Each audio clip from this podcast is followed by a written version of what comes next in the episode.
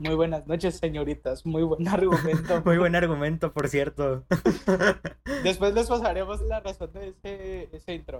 Bueno, pues. Oh.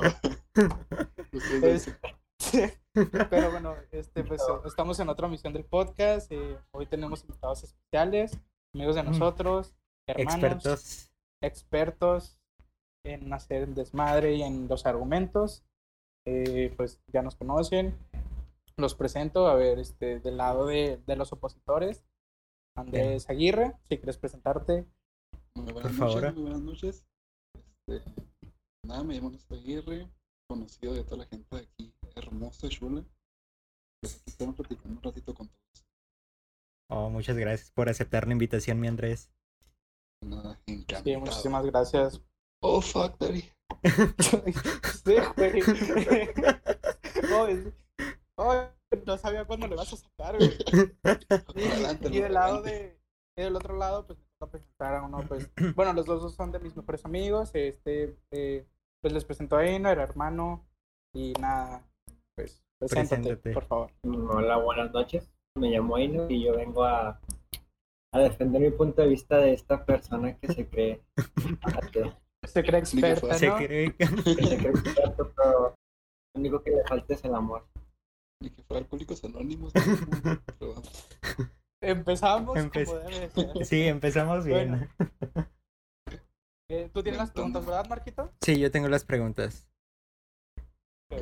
Bueno, muy bien. Este, la primera pregunta eh, es este para introducir espera, el espera, tema. espera, espera. Este, primero digan en qué es lo que van a defender. Ah, hay que, sí. O sea, presentar lo que Ah, van a defender. Del tema que vamos a hablar.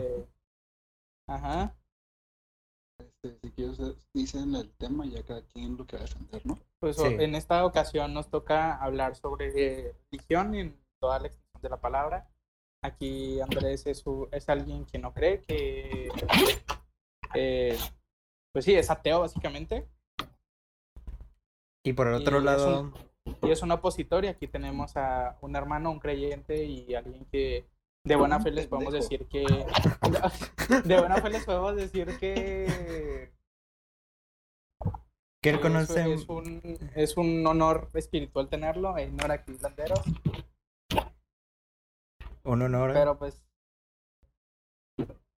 Pero pues, Gracias, dale, te, te toca. Este, no, por la, la verdad les agradecemos mucho que nos hayan aceptado la invitación y también por, por grabar en este día con nosotros. A ustedes, a ustedes, muchas gracias por, por ustedes su por- invitación. Exacto, por la invitation. Es, siempre va a ser un orgullo partir la madre de este güey argumentalmente con- adelante de gente. Muchas gracias. Y pues, pues bueno, este, la primera pregunta para introducir el tema es, ¿cuál es tu creencia? Otra vez, ¿cuál es tu creencia? ¿Creencia? tu creencia y por qué crees en eso? Empezamos por... No. eh, ¿Quién quiere Si empezar? por ahí no- Por ahí, no, por muy bien. por. Sí. Primero las pendejas. Se va, Porque eres y yo, es una plática tranquila, hermano. Bueno, pero adelante, adelante. Te falta amor, te falta. Entonces por los viewers. Bueno, por los viewers, exactamente. Yo, pues yo por mi parte, yo creo en el, la religión católica. Y yo creo que yo, yo opino y puedo decir que sí es una de las religiones un poco más completas en cuanto a si quieres tener fe sobre lo que es Dios y Cristo. Y, pues ya, sería pues, Ok. Bueno, este, yo soy Andrés. eh, yo creo en que no hay nada. Este, y pues a lo largo de la noche les iré explicando, bueno, les iré dando a entender por qué mi pensamiento de por qué no hay nada aquí en esta hermosa vida. Ok. Ok. Y bueno, pasamos también a otra segunda pregunta introductoria. Y es, ¿qué piensan al respecto de otras creencias? Opuestas a En las este- tuyas. Ajá. En este cómo, caso cómo? puede... Sí, ¿qué piensas, a- qué, qué piensas tú al respecto de las demás religiones? A- aparte la de la de Inor, sino así en general, o sea, en mormones. ¿Cuál es tu pensamiento En general. Ok, ok. Ah, yo diría que de las religiones, o sea, por mis ideas y mis prejuicios tal vez, yo tengo a los católicos como más o menos, no sé si la palabra esté eh, sacada de tono, hipócritas, no sé. Y luego ya nos damos, bueno, según yo, los cristianos, una religión muy radi- ra- radical. Y así en general, en general, pues todos toman de apoyo a un creador, este, a un primer creador, a un todopoderoso, ya sea Ok. para sus vidas o para sentir un propósito. Ok, ok. Ok.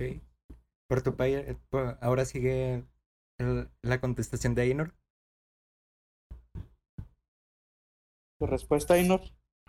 Buenas, buenas noches. Sí. Buenas noches. Perdón, perdón. Estoy. Este, bueno, yo, yo opino sobre las demás religiones. Este, bueno, yo no opino nada malo de las demás religiones. Puedo tener sus, sus pros y sus contras, un poco más contras, digo, contras. Este, Claro, no, claro. no, la- no las critico completamente, sino que, pues, cada quien tiene ideologías diferentes, cada quien tiene fe en, un, en algo diferente. Lo único que puedo este, encontrar en común sobre las demás religiones, junto con la mía, es que eh, su objetivo principal, a simple vista que se podría ver en las demás, tanto en la mía como en las demás, es que al, al hombre se le busca ser bueno, se le se busca hacer que el hombre sea bueno para la sociedad y para la humanidad en general. Es la única ventaja o, o coincidencia que puede encontrar ante las demás pero pues yo creo que también es un poco más la diferencia de, de dioses y ese tipo de situaciones son como las, las contra, un poco más las acciones que tienen a lo que creen. Yo creo que es lo que más contra yo. Ok. Ok, ok, ok. La tercera pregunta, bueno, ¿tienen algo que responder? ¿Algo que tienes algo que añadir a Que refutar. o responderle? Este, sí, o sea, este, él dijo, hay una cosita que dice que las religiones intentan hacer al hombre bueno. No necesariamente tienes que ser creyente o religioso o estar dentro de algo para intentar ser bueno. Eh, es un plus que ellos mismos se, se adhieren a, a su a su forma de vida. Pero te- tengo mi, mi propio mi- no sé cómo decirlo, pero mi, mi ejemplo de mi vida de que no soy creyente y siento que o sea, no soy tan mala persona. Igual con muchas personas que conozco, sé que no son creyentes o no creen en nada. Y no se les puede considerar como malas, ¿sabes? ¿no?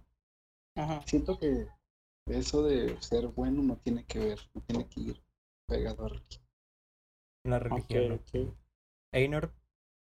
¿quién Que no, o sea, yo, concuerdo completamente con lo de Andrés. Yo sé que no es necesario ser religioso para ser bueno. Eso, eso se puede ver a simple vista. Yo, yo mencioné que las religiones no, muchas veces, más un poco, yo no, no sé las demás, pero por lo que sé de la mía, de que sí, en base a las cosas, o por ejemplo, por así decirlo, reglas en mi caso que son mandamientos que son para mi bien, me ayudarán a ser mejor persona.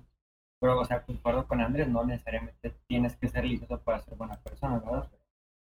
Pero siento que también te ayudan un poco porque ya te das una, un poco más una idea sobre algo, algo establecido con qué hacer, por así decirlo.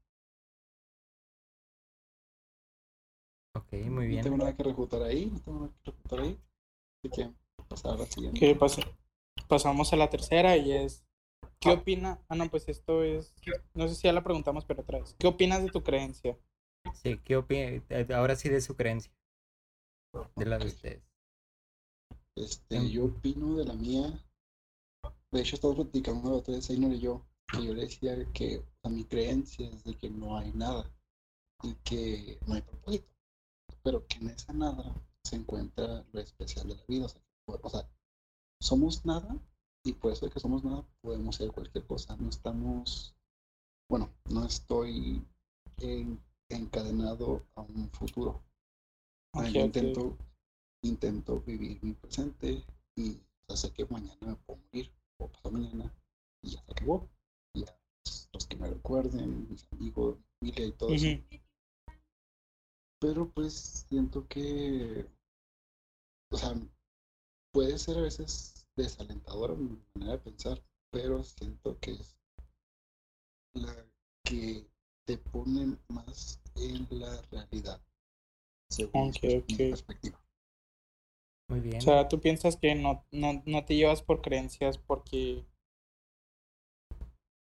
tú sabes que tu camino tú lo estás haciendo y que no necesitas como la creencia de un Dios Ajá, para seguirlo. Ajá, o sea, no, no necesito, mm, o sea, no veo esa importancia de saber qué va a pasar después de que me muera. Siento que, que ahorita es mi vida y es todo lo que tengo. Como quien dice, pues lo tenemos hoy y mañana y quién sabe qué pedo. Pero, pero sí, es nada más lo que hay ahorita y, y se chingó. El presente nada más. En parte te basas en, en la filosofía de Nietzsche, ¿no? Siento yo. Exacto. Yo ahorita de hecho estoy leyendo mucho a Nietzsche, a Schopenhauer, a Camus. Este, siento que el superhombre que Nietzsche estaba hablando tenía que ser este, complementado con Camus, con el hombre absurdo. Digo que eso lo dejamos un poquito más para más nochecita. Sí. Pero sí, o sea, yo, mi manera de pensar es por lo que he leído mucho. O sea, no que he leído, o sea, no que he leído mucho, pero lo mucho que yo he leído de esos escritores, pues quieras que no te influye esa filosofía pesimista, pero como que de realidad. Ok, ok. ¿Tú, Einor? ¿Qué opinas de tu Este, creencia? ¿Me puedo repetir la pregunta? Este, ¿Qué- Yo opino que mi... perdón. Este, No, no. yo opino que, pues mi creencia, como ya mencioné, siento que por ciertas situaciones, acciones que hacen que me acerque un poco más a Dios, siento que es como una, no perfecta, pero por así decirlo, la más completa. Este, también yo, no, bueno, también pienso que pues, mi religión también es la más atacada este, la más puesta en el ojo del huracán por muchas situaciones que pues tampoco me voy a poner a refutar ni a defender cosas que no, porque pues acciones que no están bien. Pero también pienso que, que muchas veces para muchas personas es un poco más fácil criticar que creer. Este, yo, yo opino que es, más, es mucho más difícil el creer en algo, el tener fe en algo como lo tiene un católico de verdad o un católico que sí se acerca más al pensamiento de Dios que ponerse a criticar o a debatir sobre la situación de que si existe o no existe o empezar a dudar. No estoy digo que no digo que un católico no lo haga, ¿verdad? Porque pues también somos humanos y pues dudamos mucho, nos tenemos esas preguntas existenciales, ¿verdad? Pero Sí. muchas veces ah, uno como persona creyente muchas veces las- no, muchas personas no lo pueden, no pueden entender porque no, no es muy fácil tener una fe, incluso yo, yo puedo aceptarme que no digo que mi fe sea la, la mejor por ciertas situaciones que tengo, pero eso no quita que me ayuda mucho a resolver ciertas situaciones y me ayuda mucho a llevar un poco mejor mi vida, mi vida física. ¿Por qué es difícil tener fe? Ajá, es difícil tener fe incluso para un católico, te puedo apostar que incluso para, para el Papa, incluso obispos, personas de alto rango jerárquico de la iglesia, veces es difícil tener fe porque pues, la vida es- no es muy fácil. Ok. Ok, Pero. ¿por qué no es fácil? ¿Algo que, que decir? ¿Algo que agregar? ¿Algo que refutar? Sí, sí, sí, eh, ¿por qué no es fácil? Porque no es fácil porque el tener fe es creer en algo que tú no ves, pero que tú sientes. En pocas palabras, es la definición de fe. Este, muchas veces, la mayoría de las personas, en, en general ateos o otras religiones, este, critican porque no es muy fácil el creer en algo que tú no ves. porque por ende nosotros siempre le queremos bu- buscar la lógica a todo lo que pasa en toda la vida. Hasta porque se cayó tal cosa, buscar la lógica de por qué pasó o por qué pasó eso. El tener fe no se trata de buscar la lógica, no se trata de buscar el 100% en realidad lo que pasó. El tener fe es cuando tú lo sientes, cuando de verdad sabes que está ahí, pero no lo ves, eso es tener fe. Y es muy difícil, como ya mencioné, no, no, es, a veces es difícil el tener una fe tan grande o creer por completo en todo lo que es la, la existencia de Dios. Es por eso que yo menciono que es, no, es, no es fácil tener fe, no es fácil que puedas creer en, en, Dios, por eso mucha gente no lo hace o por eso mucha gente no lleva su vida tan bien. Bueno, ahí no sé. Según, bueno, yo siento que es más difícil el no creer en algo. Porque cuando, te voy a poner un ejemplo, cuando yo no creo en algo, pues busco, intento saber qué pedos, o sea, pues sí, eso que dices de que por nuestra naturaleza buscamos y buscamos y buscamos. Pero el momento de que tú eres un creyente y tienes fe, que este, yo en, pues cuando era más joven, como se te dijo, pero yo antes también era creyente, estuve más o menos metido en las dos, este, en el cristianismo y el catolicismo. Y este, siento yo que era mucho más fácil dejarme llevar y decir es plan de Dios que agarrar mi propia responsabilidad, sobre todo. Siento que te da una tranquilidad y una paz el saber que todo es parte de un plan y dejarte llevar por eso a decir, verga, no sé qué va a pasar. verga, pues mañana puedo morir. Y verga, si me muero, pues, son, vaya, no, ¿por qué me morir? Por nada. o sea, no hay vergüenza de morir por nada porque todos mueren por nada, pero es, es una sensación creo que más difícil a mi parecer que, que tener cierta... Eh, Entonces estás, estás comentando que, que el, el creer a veces es como tener tipo tu solución de, o tener esa seguridad de que si va a pasar algo después de la muerte. eh, en parte, sí, no, es una promesa. O sea, si tú eres creyente, Ajá, creo, que, creo que tú sabes que, pues, si haces las cosas bien aquí, vida eterna. Vida eterna o sufriendo, o vida eterna pues, en el cielito. Y quieras que Ajá, no, pero te- no es un plan. ¿Mande? No, sigue, sigue, sigue, sigue. No, sigue, sigue, No, no, no. O sea, que quieras que no, no te relaja más porque creo que tienes una presión un poquito más fuerte al decir, verga, cualquier cosita que haga aquí, si lo hago muy mal, pues por la eternidad voy a estar condenado. Pero, Pues no, no, no tan. o sea, siento que exageraste un poco en el decir de que con cualquier cosita o algo así. bueno, Este, no cualquier sí. cosita, pero, o sea, bueno, ok, dime. Ah, no, sí te entiendo. Este, sí entiendo que O tú, sea, sí, o con eso de que dijiste, bu-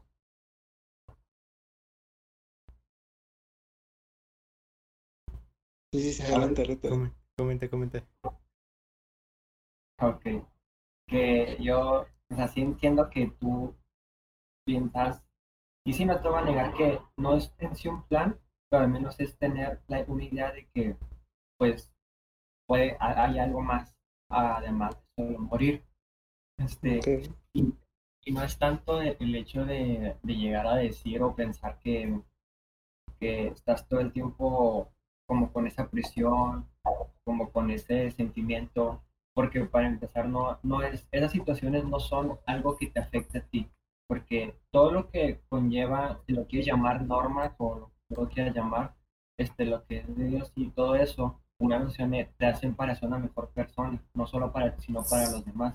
Y si tú sigues, por así decirlo, ese proceso, no vas a tener esa presión. Como ya mencioné, ese proceso se basa en la fe, porque si tú tienes fe, 100% fe en lo que es Dios, no, no te tendrías dudas de las cosas o de los o sí de las cosas que él ha hecho para la, para nosotros lo que es la humanidad. Sí, ahí, ahí mismo, ahí mismo que dijiste de que no tendrías dudas, o sea, lo que dijiste de que es más este, difícil creer que no creer.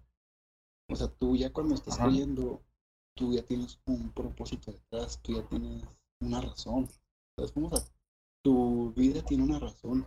Y quieras que, eso, quieras que no, te quita un chingo de peso saber que hay una razón. Chingo de peso, saber que tienes un propósito. O sea, saber que, bueno, saber que existe, existes para algo, ¿sabes cómo? O sea, es mucho más fácil ser creyente que no serlo. Porque al no serlo estás buscando una razón. ¿Qué, no, qué pasó? Obviamente ya No, no, no. estás- Es más difícil, por ejemplo, la filosofía que tú me estás, es más fácil, perdón, la filosofía que tú me estás planteando, porque tú ya te estás resignando a que ya no existe No, nada no, más. no. No, no, es lo que me No. estás comentando, porque tú me estás diciendo que yo no creo, yo creo que lo que es mi vida, ya, No, no, no. Ver, déjate explico bien. es- eso dijiste. Sí, sí, sí, pero no me estoy resignando, estoy intentando darle el valor verdadero que tiene el momento.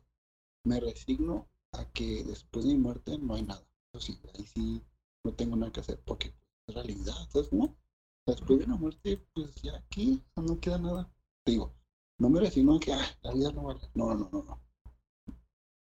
O sea, la vida es esto que tenemos ahorita, es este pequeñito momento que no sé si me van a morir. O sea, es mucho más difícil ese proceso de saber qué pedo con tu vida. Porque, o sea, pues sí, o sea, no, no, no yo no tengo nada en qué basarme, yo solo estoy aquí intentando hacer algo. Que ya sea, no sé, este, intentar pasármela bien, intentar hablar con amigos, intentar trabajar. Sea, no de que me resigne y que diga, ay, chinga su madre, no existe nada, voy a morir. No, no. O sea, es ace- aceptar que el mundo no tiene no ¿Un tiene destino? un plan, ajá, aceptar que no hay un destino, aceptar que, que literalmente somos nada, pero que cuando todo intenta aceptar esa, esa nada, esa esta esferita de un chingo de agua que es la tierra y decir, pues verga, puedo ser cualquier cosa. Ujú. Lo puedes agarrar como inspiración o como pesimista, que es lo que hablaba Camus, de que el hombre absurdo entiende este pedo, entiende la absurdez que es la vida, pero busca algo para seguir viviendo. No es resignarte y tirarte y tirarte al piso y decir, ah, no creo nada y ay, no hay nada. No, es intentar dejar algo aquí. Porque es que no, la única, la única, la única manera en que puede, te- puedes tener inmortalidad es hacer que tu nombre sea recordado. Es la única manera. Tener un libro, tener este, canciones, ser científico. ¿Me explico? O sea, no es de que te tiras y te resignas de que, ah, pues ya, no hay nada más. Es aprovechar esto que tenemos. Einor. Este, sí, sí entiendo, sí entiendo lo que me, lo que me estás compartiendo, amigo ateo. Amigo. Miéntame Este- la madre, pendejo. Miéntame la madre, güey. Miéntame. Antes que nada, güey. No te creas, pues mira, este, sí entiendo a lo que tú te refieres en que, en que a lo mejor es un poco más fácil el en lo- entiendo lo que tú me dices que es más fácil ser creyente porque tú me estás diciendo que al yo ya pensar en algo ya me resigna que ya va a pasar tal cosa después de la muerte, ¿verdad? O ya pienso que va a pasar eso. ¿Cómo, cómo, Este- cómo, cómo? No entendí esa parte. O sea, que tú me estás diciendo que por ser una persona creyente, este, no me resigno, pero es un poco más fácil el pensar que sí hay algo más allá. Y como tú Pues- mencionaste que ya tengo un plan. En, Eh, en- una, un- una razón para vivir, más o menos, decirlo así. Y esta tienes razón es, razón. es eso del Dios y la fe, ¿no? Es lo que yo estoy entendiendo. Sí. Mm, La, raz- la razón que tienen los creyentes para vivir, y esto me lo dijo un teólogo, Einor, tú estabas allí, la respuesta Ajá. verdadera que Diosito nos creó, nos los creó es para alabar y exaltar su nombre. Es tu razón de vivir. Y Ah. esto me lo dijo un teólogo. Sí, ese- esa es nuestra razón. Exacto.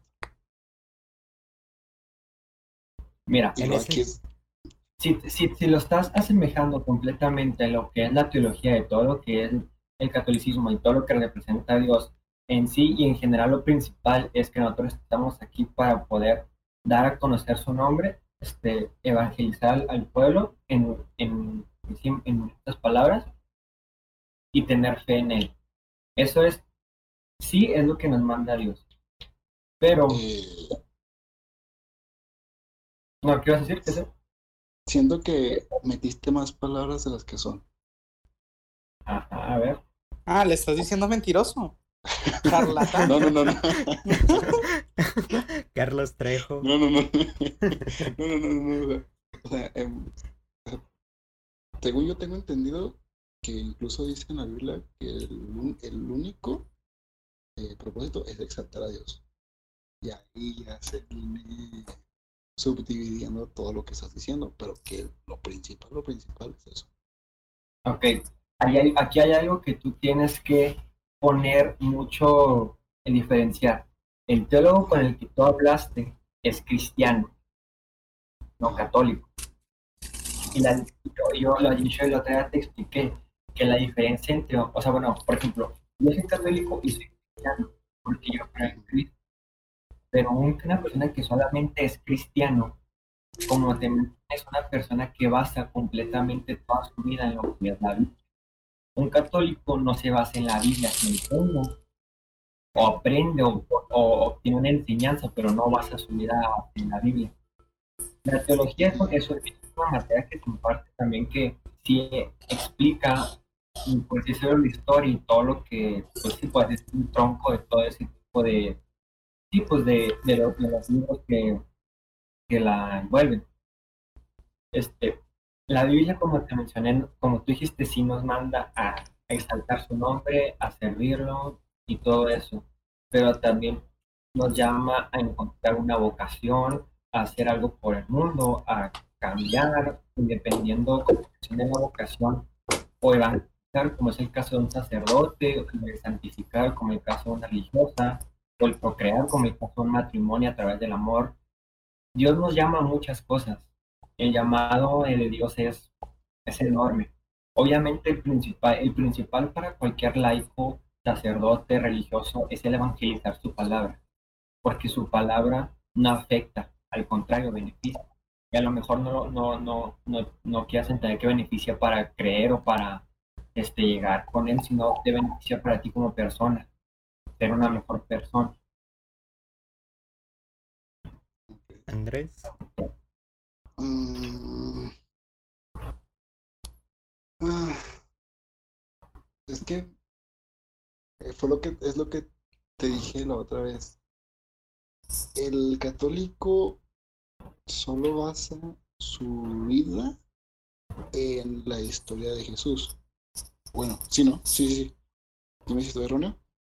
Eh, sí, sí y no, porque sí nos basamos en Jesús, pero pues también nos basamos en Y no sé si aquí ya- ya podemos meternos en lo que es historia, pero Sí. es lo que te- siempre te digo, de que para mí eh, catolicismo y cristianismo tiene su base, o todo, todo esta, todas las religiones que derivan de, de Jesús, de Diosito, tienen su base en Adán y Eva. Es lo que siempre le, le he dicho a Einor y creo que es lo que más he defendido en todo este tiempo que, entre comillas, comillas, comillas, he intentado aprender de todo esto. Eh, ¿Puedes repetir eso último? ¿Qué? ¿Puedes repetir eso último, Danieva? ah, de que para mí Adán y Eva es la base y el fundamento para que todas las religiones que se que engloban a Jesús y a Diosito tengan sentido. Y es lo que decía Einor, que Jesucito vino aquí para pagar y salvarnos del pecado original. Tengo entendido que a Jesús se le decía el segundo Adán. O sea, fue el, el que vino para perdonarnos eso. Entonces, aquí es lo que viene. Este, los católicos, a como he entendido que me dice este Einor, toman mucho alegorías. Eh, prá- prácticamente la mayor parte de toda la Biblia para ellos es una alegoría. Y esto es gracias a un filósofo judío de la de los primeros años. pero Lo tengo guardado. Les digo que sí investigué, permítanme, permítanme, permítanme. Esto. Mm, Yo tengo una pregunta, pero primero termina lo que vas a decir. Sí, yo también este quiero plantear dos preguntas y pero primero Luisito y terminen. Pero hay que esperar a que diga Sí, sí, sí, Andrés. que, sí, Bueno, que terminen. le decía que este, este filósofo judío eh, de Alejandría metió esta gran palabra alegoría, porque en la antigüedad, cuando se estaban esparciendo este mito de Adán y Eva, se le, se le tachaba de, de, imagínate, que era pura este, imaginación, que era puro falacia, y cómo podría ser que una serpiente, tarara, tarara, tarara porque ellos están acostumbrados a leer a Platón y a Aristóteles y a toda la cultura griega. Y este era alguien muy inteligente. No encuentro su nombre, discúlpenme, lo tenía apuntadito. Este, pero es de Alejandría. Creo que se llama Ferseo. Eh, bueno, y este creó lo que es la alegoría, la palabra alegoría, que es decir las cosas de diferente manera. Gracias a esto, bueno, esto tuvo un varios siglos de, de no aceptación, porque incluso hasta Agustín de Hipona fue este fue el que hizo que el mito de Aníbal tuviese este grado de certificación de validez. Ok, Pero a lo que, a lo que voy es a eso, de que gracias a un filósofo que entendía que la gente no quería aceptar este cuento, inventó la alegoría. La alegoría es un invento para intentar entender la Biblia. Y de aquí de la alegoría se pueden entender miles de cosas porque los pasajes de la Biblia están hechos para eso. Este es un si lo tomamos como literatura es asombroso, es un libro muy bien hecho, bueno, no, líricamente no, narrativamente porque hay muchas contradicciones y todo, pero ayuda, de que ayuda, ayuda, pero puedes tomar cualquier cosa, te puede decir cualquier cosa, porque utiliza muchas figuras retóricas, ¿no? Para explicar Ajá. cosas. les digo, estas alegorías que te dicen de que eh, literalmente sería como tomar toda la Biblia como alegoría, pero únicamente a Jesús y su reencarnación como algo verdadero. Que este, si lo ponemos así es muy conveniente. Ahora sí, pregunta. Yo te quiero preguntar porque no sé si entendí bien, pero dices que la mayoría de religiones se basan en Eva, ¿no? ¿Cómo, cómo, cómo, cómo? Dices que la, la mayoría de religiones se basan en Adán y Eva, que ese es como el principio, Ese, ah, no, es eh, el fundamento. el fundamento, ok, sí. ok. Ajá, que si es Entonces, alegoría, Es alegoría, exacto, perdón. no. Entonces, ¿tú qué crees que fue entonces? Si no es la alegoría de Adán y Eva, a tu creer que es, ¿qué fue? a mi creer, este, también estuve leyendo la teoría del todo de Hawking Sí, y pues eso es lo más cercano que tenemos. Es pues, millones de años de evolución, millones de años de, de evolución, este, adaptación de, al ecosistema. Todavía aún no se sabe por qué los humanos somos el único este, ser vivo que tiene esa capacidad de poder comunicarnos, porque según Chomsky, el lenguaje que nosotros usamos, que es nuestra principal este, característica que hace que el ser humano sea especial, este, se me fue por lo que iba a decir. O sea, el lenguaje este que tenemos es lo único que nos hace especial. Y esto ha sido desde, pues, desde que éramos Ujú. desde sapiens. No sé cuál es el primerito, ¿no? No sé si alguien se sepa. Ah, Sí, el Homo- sí, se Homo entiende. sapiens, sapiens, sapiens. Eh, Eso somos nosotros. Ajá, no, no, el primerito no Ah, ok, sorry. sea. Me equivoqué.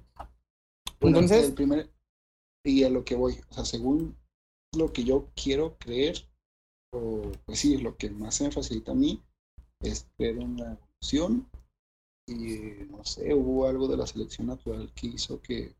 pues, Justo eso te iba a preguntar si creías en la teoría de la evolución de Darwin. Sí, sí, sí. De la selección natural, o sea, hubo algo, no sé, un... Pues no sabré qué decir, no sé cómo funciona nuestra capacidad de comunicarnos y... y De Sí, adaptación, ¿no? La adaptación, pues, los- la, la adaptación la tienen todos los seres vivos. Pero como te digo, la única, la cosa más característica es nuestro lenguaje y nuestra forma de comunicarnos. Es lo único que digo, no sé cómo pasó de que solo nosotros. Pero sí, yo, yo solo creo en, bueno, quiero creer en que fue evolución, en que fueron millones de años de que un changuito empezó a decir, ah, qué pedo, ah, qué pedo. Hay otro como yo aquí. Y sí, eso quiero creer yo. Es lo, eso es lo que creo y se me hace lo más realista. Muy bien, yo, ¿Tú te- yo tienes tengo algo una que responder? Dígame. Perdón, perdón. ¿Algo que responder? Einor? No, primero sí que pregunta ya que- Eh, ok, bueno, en parte también va ligado a, a tu respuesta, pero Andrés está diciendo de que el único propósito del católico o del cristiano es este ser- servir a Dios, eh, esparcir su palabra y básicamente eh, pues el único propósito es exaltar su nombre. ¿No sería también eso eh, un Dios egocéntrico más que un Dios amoroso? Un Dios que pues sí, básicamente quiere que vaya, este, que piensa solo en Que le, él. que le den gracias por crearnos. Sí, sí, sí. Gracias a Dios. Este, este, respondiendo a tu pregunta, Marco. Sí, eh, uno de nuestros propósitos, no, no puedo decirte a 100% que, sea ese, pero sí nosotros estamos aquí también para exaltar el nombre y para a, a Dios de una u otra forma, porque somos creyentes, como Él es nuestro creador, pues es nuestra forma de de idola- idolatrarlo. Sin embargo, si Dios nos hubiera hecho como personas que ya desde que nacemos ya, ya, ya tenemos completamente el 100% de la fe de Dios, ya haz de cuenta que si Dios hubiera querido crearnos como tipo robot, que ya sigamos un, un reglamento, Un patrón. un patrón por así decirlo, o que simplemente digamos, ya solo es esto, esto y ya. Así, o sea, Dios nos puede haber creado así, pero no. Dios nos creó con lo que es el libre albedrío. Que es algo, es lo que nosotros podemos hacer Ujú. de razones como lo que queramos, pero no, no tan así. Este es, tenemos la capacidad de decidir, tenemos la, este, pues sí, la toma de decisiones entre qué queremos hacer, si lo que queremos hacer está bien, si lo que queremos hacer es lo erróneo. o O lo- sea, somos conscientes de la maldad y de la pureza. Ajá. Y también, no, pues tampoco relaciona tanto a lo que es este, el catolicismo, también se basa en nuestra ética y en nuestros valores, porque también nosotros tenemos la ética de lo que está bien y lo que está mal. Y el libre albedrío no, también nos ayuda a elegir qué hacer en base a nuestra ética y en base a la fe que tenemos en Dios. Ok. Ok, ok. Andrés, ¿algo que, que agregar?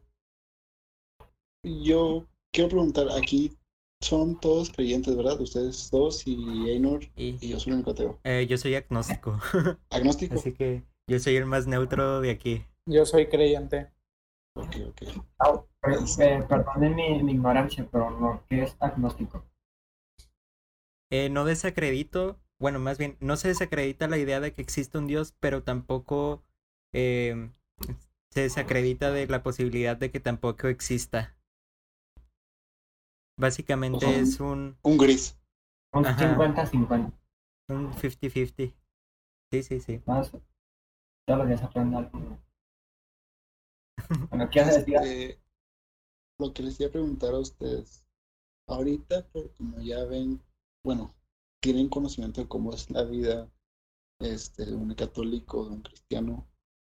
Mm, creo que el, el- ustedes dos responden, pero creo que quien más puede responder esto fácilmente es Marquito. Y escuchando cuál es mi ideología, por así decirlo, ¿cuál crees que sea la que tenga un mayor valor para ustedes, tú? Empieza Einor. No, no, o sea, para ti, para Eh, sí, para. Para, para mí, yo creo que la ideología que, que tiene más valor, eh, siento que en, mucha, bueno, en la gran mayoría de la parte es tuya porque sí, me siento identificado por lo que dices de, de que a final de cuentas puede que no haya un plan de Dios, simplemente sea pues como avancen las cosas en nuestra vida, ¿sabes? Tenemos que hacernos también responsables de, de nuestros actos y de lo que hacemos porque, ta- porque pues a fin de cuentas eh, todo es consecuencia de lo que nosotros hacemos. Todo lo que- toda causa tiene una consecuencia, entonces eh, sucesivamente las causas que se van convirtiendo en consecuencias y las consecuencias que se van convirtiendo en causas, nosotros mismos las creamos. No es como que, no siento como que hay un plan de Dios. Ok. Luisito. Luisito, Yo, yo pienso más en lo de Inor y más por eso de, por eso de libre albedrío, ¿sabes? En mi caso, a mí me han inculcado la religión desde que estoy pequeño, ¿sabes? Y, y es cierto lo que dice Inor, o sea, nosotros tenemos el libre albedrío y nosotros sabemos lo que es bueno, es malo. Y eso hay que combinarlo con nuestra ética, con lo que nosotros sabemos. Y, y pues no sé, o sea, hay, hay algo yo sí pienso que hay un Dios, así de fácil. Y pienso que, mm, que todo lo que ha dicho Einor es correcto, ¿sabes? Ok, y bueno, con tu respuesta de que sí hay un Dios, este, en algún momento también me, me he puesto a pensar en eso, de que, ok, sí hay un Dios, pero no creo que sea ese papá Dios que nos cuentan. Ese todopoderoso. Ah, es, no, ese, ese papá Dios. Porque como- Ajá. como, como he visto que mucha gente lo... Dios padre. Dios padre, las cosas como son, las cosas como son. No, no. Espérame, o sea, no estoy, no estoy diciendo en plan de insultar, sino en el concepto que lo tienen la mayoría de los creyentes, como un papá Diosito. A lo que voy. Es de que, o sea, no sé si tal vez sí haya alguna fuerza superior, pero no creo que sea este papá protector que se preocupa por nosotros. ¿Me explico? O sea, porque si es el mundo, si es la realidad del mundo, y te fijas en todo, es como que de verdad alguien está cuidándonos, o de verdad, es que ni siquiera se le puede decir a alguien porque algo divino, ¿sabes? Mm, Y, y muchos creyentes toman esto, como, o sea, toman como si fuese él, alguien, como que a su nivel. Y ta- bueno, también quiero agregar de que si, si es que hay un Dios, no, no se le puede condicionar, vaya, porque en parte sería una, una propia idea de, de lo que se quiere creer. ¿Me explico? Exacto, y he visto mucha gente creyente que me ha dicho, oye, es que le dije a Diosito que si yo hacía esto, él me podía dar esto, o así, o que si una cosa pasaba es porque significaba algo. O sea, ellos mismos se ponen en un plan de que Diosito lo está escuchando y les va a hacer caso, como si fuesen el único humano que hay. Quieras que no, el ser creyente te hace sentir especial una especialidad, un sentimiento de, de especial que yo siento, la verdad. O no, te, no te miento que se ha de sentir bonito decir, ay, pues verga, tengo un ser divino atrás de mí que me cuida y que quiere lo mejor para mí. Y por eso me río. O sea, es, un sentimiento que psicológicamente ayuda mucho, mucho, mucho, mucho, mucho, mucho. No. Landeros, por favor, responde. Landeros. Este, ¿Qué ok, cosas hay? Entiendo completamente. Ajá. Perdón, Einar, perdón. pero... No, sí, para que se ríen de la estupidez de mi compañero Andrés. No rencor. Pero rencor, hermano. Este, entiendo completamente punto de vista y es algo que se ha criticado mucho sobre lo que es la existencia de Dios. Y más lo que tú me dijiste de que si existiera un Dios, porque el mundo es así, porque pasan tantas cosas, porque tantas situaciones. Ok. Yo como católico y en base a mi experiencia, yo te puedo decir que yo soy una persona a la cual mi familia es religiosa, pero nunca nos hemos metido de lleno o tanto como lo es en sí la religión como yo estoy ahorita, ¿sabes? No sé cómo, no, podría llegarme a comparar como con Luis, siento que a lo mejor este le inculcaron un poco más, pero a mí, por ejemplo, era de que haz tu bautismo, haz tu, tu, la primera comunión, haz tu confirmación. Y yo también tenía esa, esa, también, sí, también tenía como esa incertidumbre o, o esa de que pues, pasan tantas cosas, pues no tiene caso que vaya esto, que vaya a hacer una confirmación ahorita si no me siento creyente, no me siento tal cosa por ciertas situaciones que me pasan. No te puedo- no te- podría decir que ya estando sirviendo me ha cambiado completamente, pero de una forma o en parte sí.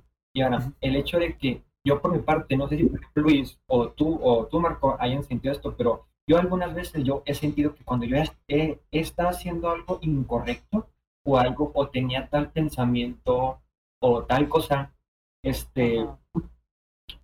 he sentido, no, no literalmente, pero como que Dios me da, un- me da un chingazo en la boca y me dice, no, aquí no es, es otra cosa. Y mm, pues te puedo decir tan- tantos ejemplos, ¿verdad? Que yo he vivido. Y no Sí. siento que sea por parte de mi psicología o que yo me los invente o que, o que, o así que sean de mi cabeza, sino porque yo de verdad lo siento, porque eran cosas que yo de verdad nunca pensé que pasaran y pasaron, ¿sabes?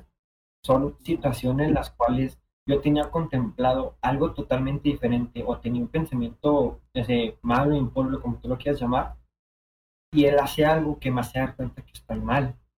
Te pongo un ejemplo muy, muy, muy heavy, güey, que me pasó hace como, no me acuerdo hace cuántas semanas, este, estaba en la noche y estaba acostado y estaba viendo el teléfono, y no sé qué vi, que me burlé de alguien. No sé si fue una, una gordita, no sé, pero, o sea, me burló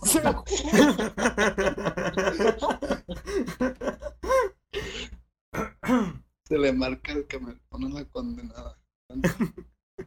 Ajá, y luego, güey. Perdón, perdón. Ey, no. Einor, Siempre PPP. Siempre PPP. ¿Y no? Einor, ¿sigues ahí? ¿Está, está muerto? ¿La gracia divina ¿qué? mató? Einor. ¿Triple PPP? Sí. Einor, Pu- ¿Puede ser? ¿Sí me Ahí puedes está. darle placer? Hola, hola, ¿me escuchan? Ah, Sí, buenas sí, Ya, noches. ya. Bien, bien. buenas noches, buenas noches.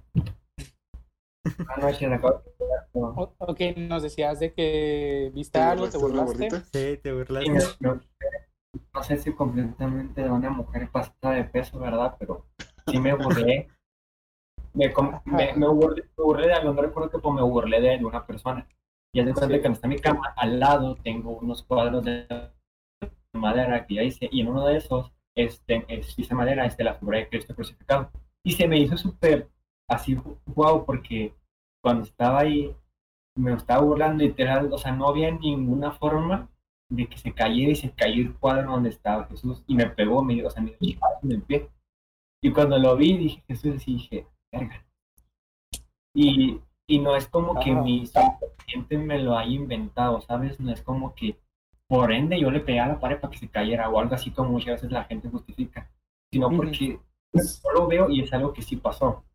O sea, es algo que puedes buscarle la lógica que tú quieras, pero siempre hay algo de, de Inexplicable. inexplicable, ándale, es la palabra, Marquito. Y, o sea, y yo me quedé pensando y dije, verga, o sea, me estaba burlando, estaba haciendo algo malo. Y, y no, no sé si, no, o sea, no te puedo confirmar que lo hizo porque me hacía daño o algo así, pero o sea, pasó eso, ¿sabes?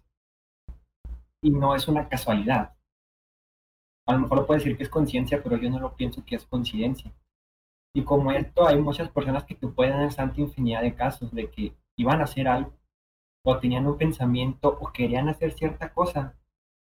Y la, como mucha gente dice, la vida, el destino, como yo le digo que es Dios, le pone otra cosa. Ahora, el hecho de que tú digas de que hay tantas millones de personas en el mundo, Dios no le puede tomar tanta, tanta atención a todos.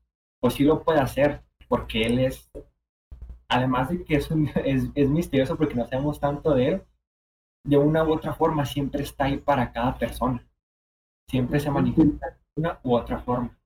Y más que nada, está ahí para ayudarnos. Ahora, también aquí, no sé, no, creo que sí lo comentaste, ¿no? De que, por así decirlo, no sé si lo dijiste así, Andrés, que el mundo está así, o algo tipo relacionado con eso. No sé si lo mencionaste. ¿Cómo?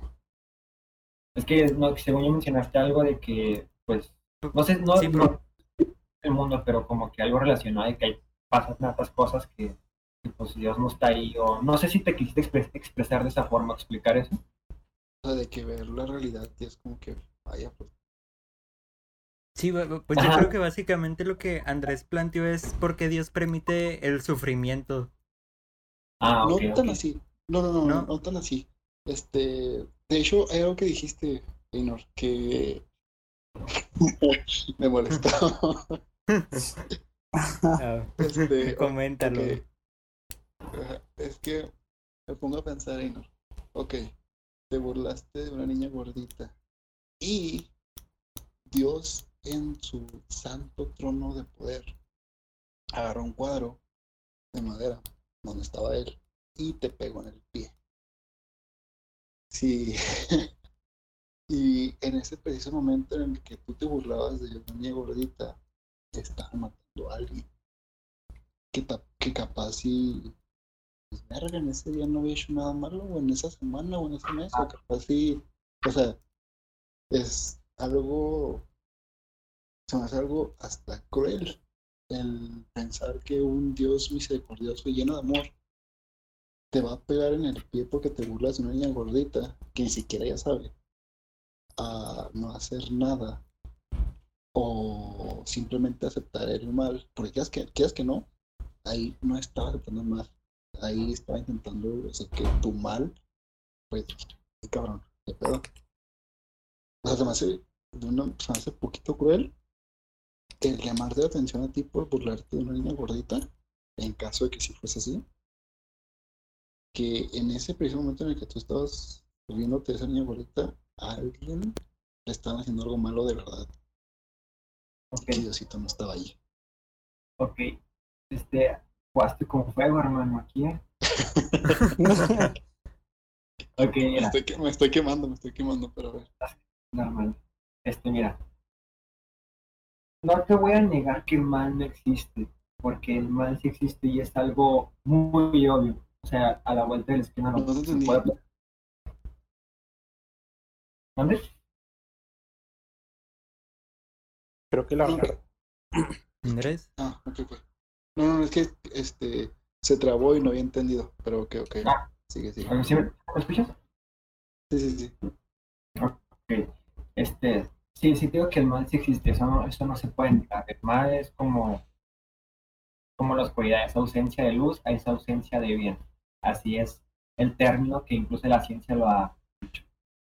El hecho de que Dios me esté poniendo una forma en que estoy haciendo algo malo, en mi parte, en el ejemplo que te acabo de comentar, y en el de que no haya hecho nada, como tú lo dices, en cuanto a una persona que te va a matar, déjame decirte que no, porque Dios no se va a manifestar, o sea, para enfrente del asaltante o de la persona que, que trae el arma, no sé lo que tú, la situación que tú quieras poner, y le va a decir tal, tal, puede hacerlo, eso no se puede negar. Sin embargo, como ya te mencioné, Dios nos otorgó lo que es el libre albedrío, que nosotros podemos decidir qué hacer, si hacer el bien o hacer el mal. Y con nosotros nos estamos inclinando por una acción que no está relacionada con el bien. Dios de una u otra forma nos pone ciertas cosas que nos quieren dar a entender. No, le estás cagando, no es esto. O vas a hacer algo que no debes hacer. Y te apuesto lo que tú quieras, que eso le pasó a. Ponle un ejemplo aquí, que una persona mata a tal, va a saltar un, un local. Te apuesto lo que tú quieras, que a lo mejor el remordimiento, incluso ciertas cosas, le han hecho decir a la, a la persona, al agresor, que, que estás mal, que, o a lo mejor no, no relacionado con, con, estás completamente mal, pero sí que le pone ciertas cosas las cuales lo, lo trata de hacer entender. Y eso es lo que voy, que por eso nos dio el albedrío, porque nosotros tenemos la capacidad de decidir si hacer el bien o hacer el mal. Esa es, esa es una gran diferencia. Las personas que hacen el mal son personas que se niegan rotundamente a escuchar a Dios, pero aún así Dios se sigue tratando, tratando de manifestar en lo que sea para tratar de hacerles entender de que está haciendo algo mal, que no está haciendo ningún bien. Es por eso. Yo digo, Dios si quiere se puede parar y puede tronar los dedos. Yo, bueno, yo pienso ahora en mi, imaginación que puede hacer eso y puede sanar todo lo del mundo. Sin embargo, todos los las problemas, todas las incontingencias, situaciones que suceden en el mundo, ninguna la manda Dios.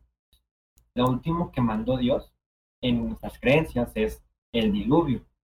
Y a raíz de eso, no ha habido una catástrofe tan mundial que haya acabado así con toda la población, como pasó en este momento. Han sido, han surgido ciertas situaciones, sí, como por ejemplo la pandemia actual y todo eso, pero ninguna de esas situaciones la mandó Dios. Dios no puso un virus en el mundo. Dios no le dijo a esta persona, ve y mata. Dios no, Dios no hizo nada de eso. Al contrario, Dios busca la forma de que eso no pase. Sin embargo, no me vas a decir que el género, el virus lo mandó Dios. Los virus mutan. ¿Por qué? Por diversas situaciones, por contaminación, por el ambiente, por, por, lo, por químicos, por lo que tú quieras. Ese, ese es, esa es la diferencia y el punto que hay que plantear aquí. Que las cosas no las pone Dios, las cosas las hace el hombre. Todas las situaciones malas que ocurren en el mundo es por el hombre. Por ejemplo, eh, por ejemplo, los desastres naturales, ¿cómo se considerarían? Yo aquí Claro. tengo una, una pregunta, pero espero que termine. Que mira, los, des- los desastres naturales, como bien lo mencionas, son naturales. No, esos pues, no los manda Dios ni los manda el hombre. Sin embargo, este, pues últimamente han surgido ciertos por la contaminación, pero no te voy a decir que, que eso es algo que sí mandó Dios o es algo que mandó el hombre, sino que el catástrofe natural es, es algo que no se puede predecir. ¿sí? No estoy defendiendo que, de que pasa eso por, por porque el hombre lo hizo, ¿verdad? A lo mejor últimamente, en estos últimos años por la contaminación, sí han surgido ciertos catástrofes por culpa del hombre, pero anteriormente otros pues no han, no han, no han sucedido, no han ocurrido. Así que pues eso no, no, no te puedo confirmar 100% porque no soy biólogo ni nada. Sí lo que te puedo decir que los catástrofes naturales, como bien lo mencionas, son naturales. No los manda ni Dios ni los manda el hombre, los manda simplemente la naturaleza.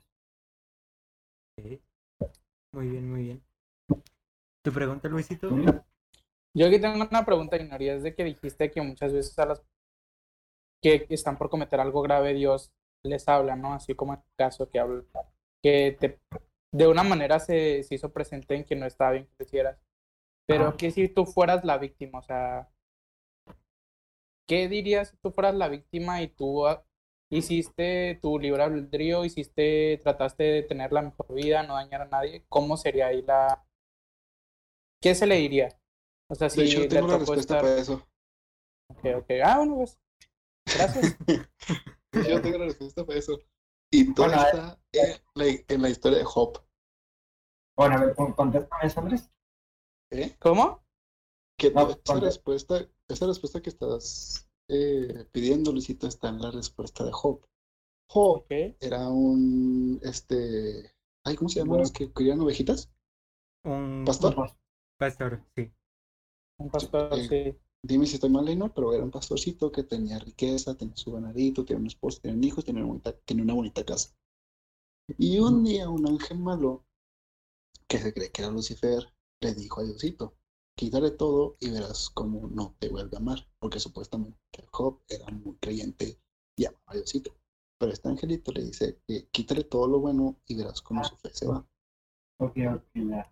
Y entonces Diosito le, le creo que le mata, le mata el ganado, le quita las riquezas. Y este Job dice, no hay pedo, yo creo en él. Y luego después le mata a sus hijos, le quema su casa, dice, no hay pedo, yo creo en él. Ok, ok. Y luego Dios le quema su casa. Y, dice, "No hay-". y ahí sí, ah, ahí creo que le, le salen llagas, o sea, Job Se empieza a enfermar. Ajá, o sea, per- perdió su salud, perdió su familia, perdió su casa, y era muy, muy buen creyente. Creo que sí que he escuchado esa historia. Es del segundo, es de los de estos libros de la sabiduría. Y entonces, Job le dice a Diosito, ¿qué pedo? No, que muy justo. Y no le, y no le contesta a Dios. Y este Job insiste, insiste, insiste, insiste. Y ya baja Diosito y le enseña a Job la, esta, el universo, o sea, su complejidad. Le muestra desde el sol, las estrellas, el universo, Ah, hasta sí, los sí. hasta las hormigas, todo, todo, todo lo muestra. Y después le dice, ¿tú quién eres para pedirme explicaciones a mí? Y se va. Respuesta. ¿Tú quién eres? ¿Tú quién eres? ¿Tú quién eres para pedir explicaciones a Diosito de lo que hace o lo que no hace?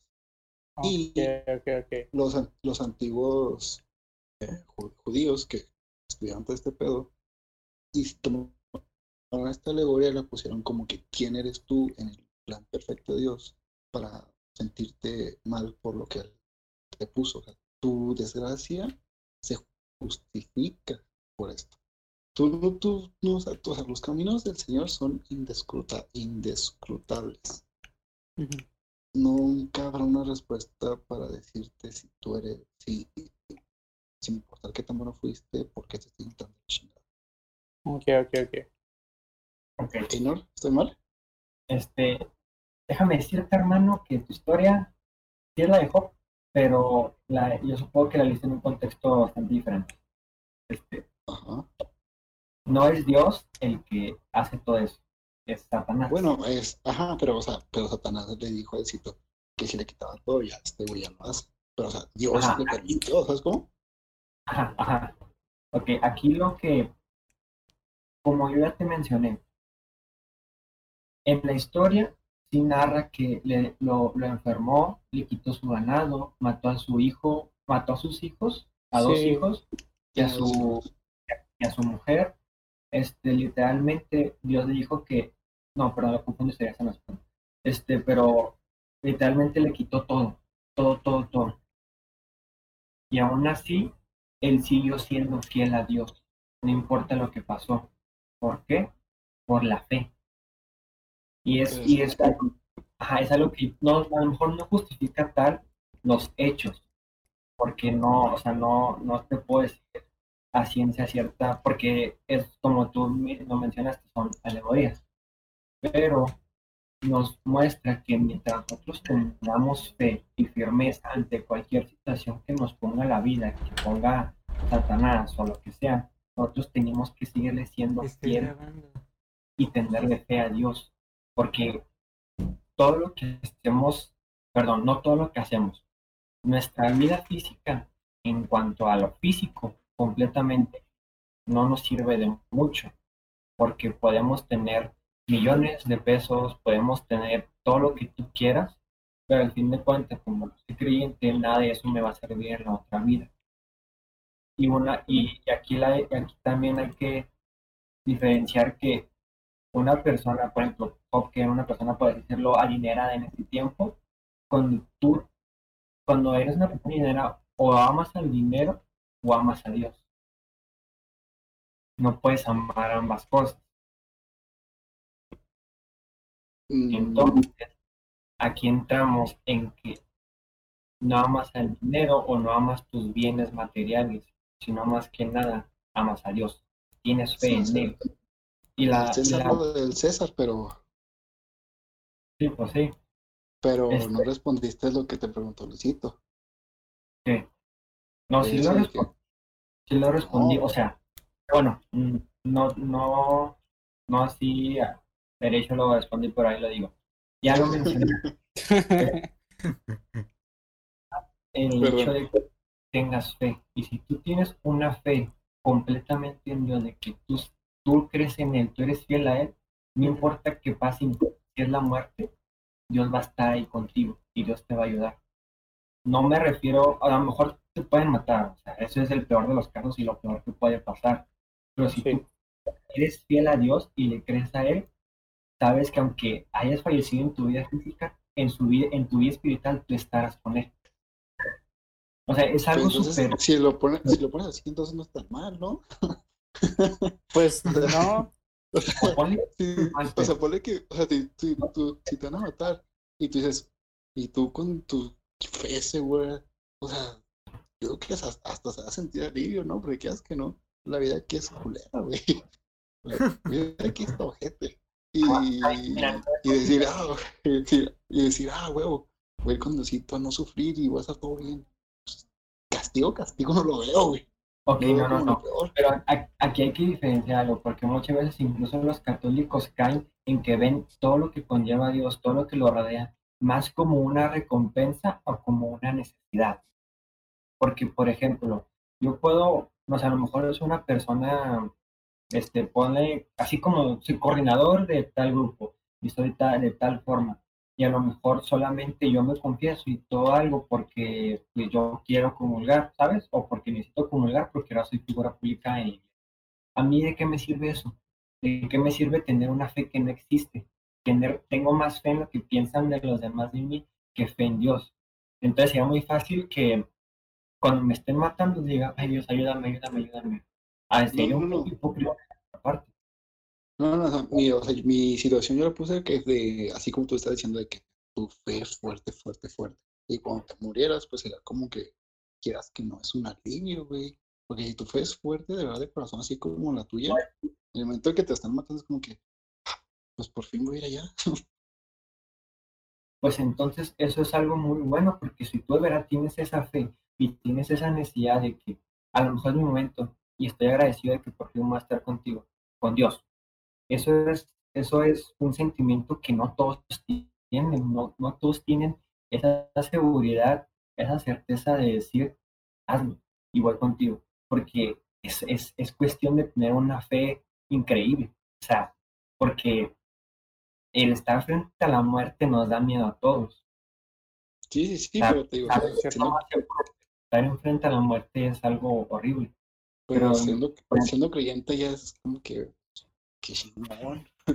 O sea, un creyente de verdad, ¿sabes? O sea, si yo fuese creyente y tuviese mi fe bien y quisiera hacer las cosas chidas, como que, pues, ya, me van a matar, ¿qué tiene?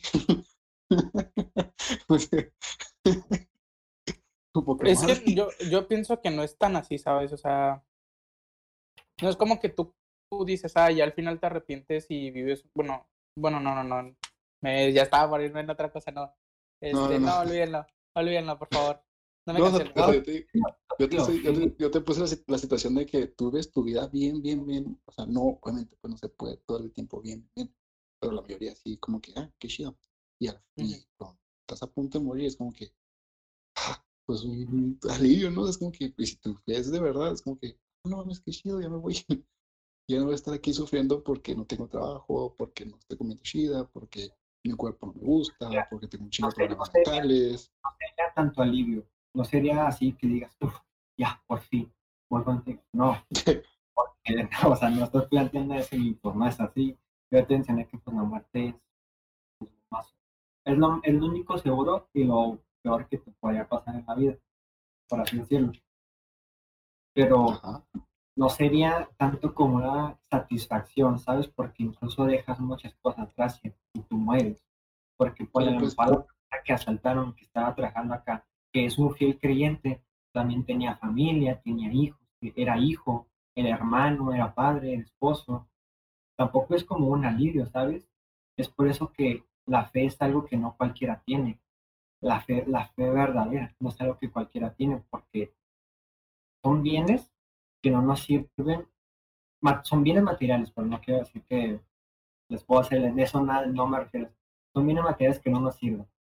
Y si nosotros creemos firmemente en Él, nos va a doler, pero lo vamos a aceptar. No, no, no, o sea, no, me molesta un poco que lo plantees como que es un alivio. Es, es porque no es un alivio. Es, es fuerte el morir. Pero Es que, ya tienes como esa Bueno. certeza seguridad de que si ahora es mi momento, al menos sabré que podré estar contigo. Esa es la certeza que un verdadero católico podría llegar a tener. Lo más cercano que podría tener ese pensamiento, yo te puedo decir que sería un sacerdote, él ya tiene una fe, pues, cabrosísima.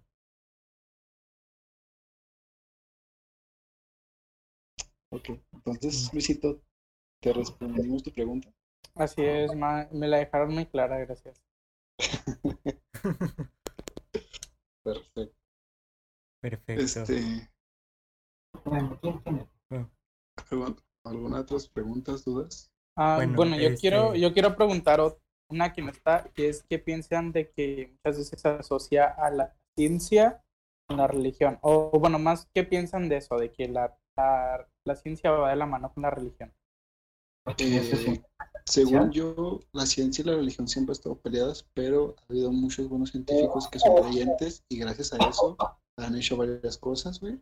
Este, pero siempre por toda la historia la ciencia y la religión han estado peleadas en la cultura, en, en época medieval ni se diga, y en todos estos siglos que pasaron también. O como que ahorita ya más o menos se está adaptando, pero pues la ciencia, pues, si lo ponemos de parte desde un, este, desde un punto creyente, pues es algo que hizo Dios, no tiene nada malo. o sea, antes se sat- satanizaba porque eh, rompía algunas escrituras y todo pero ahorita que ya, eh, como hemos avanzado y como los creyentes están tomando este, su cultura, pues pueden convivir perfectamente. Sí, porque ya es que muchos, como que es una, mencionar la ciencia es como, decir, Sí. o solamente pienso esto porque pues, la ciencia es, es explicable y todo. Ah, sí, o sea, la según lo que tengo entendido, Dios es lógico y la ciencia es lógica. Entonces, la ciencia es solo parte de lo que creó Dios, en, poniéndolo en parte desde un punto creyente. En esta sea, ahorita en esta época no veo una, una confron- confrontación tan, este, Tan dura masiva y como tan- antes. tan dura y tan obstruyente y tan odiosa como pues, la palabra lo es. O sea, no es como que te vayan a quemar en una hoguera o Exacto, como le pasó a, como le, hereje.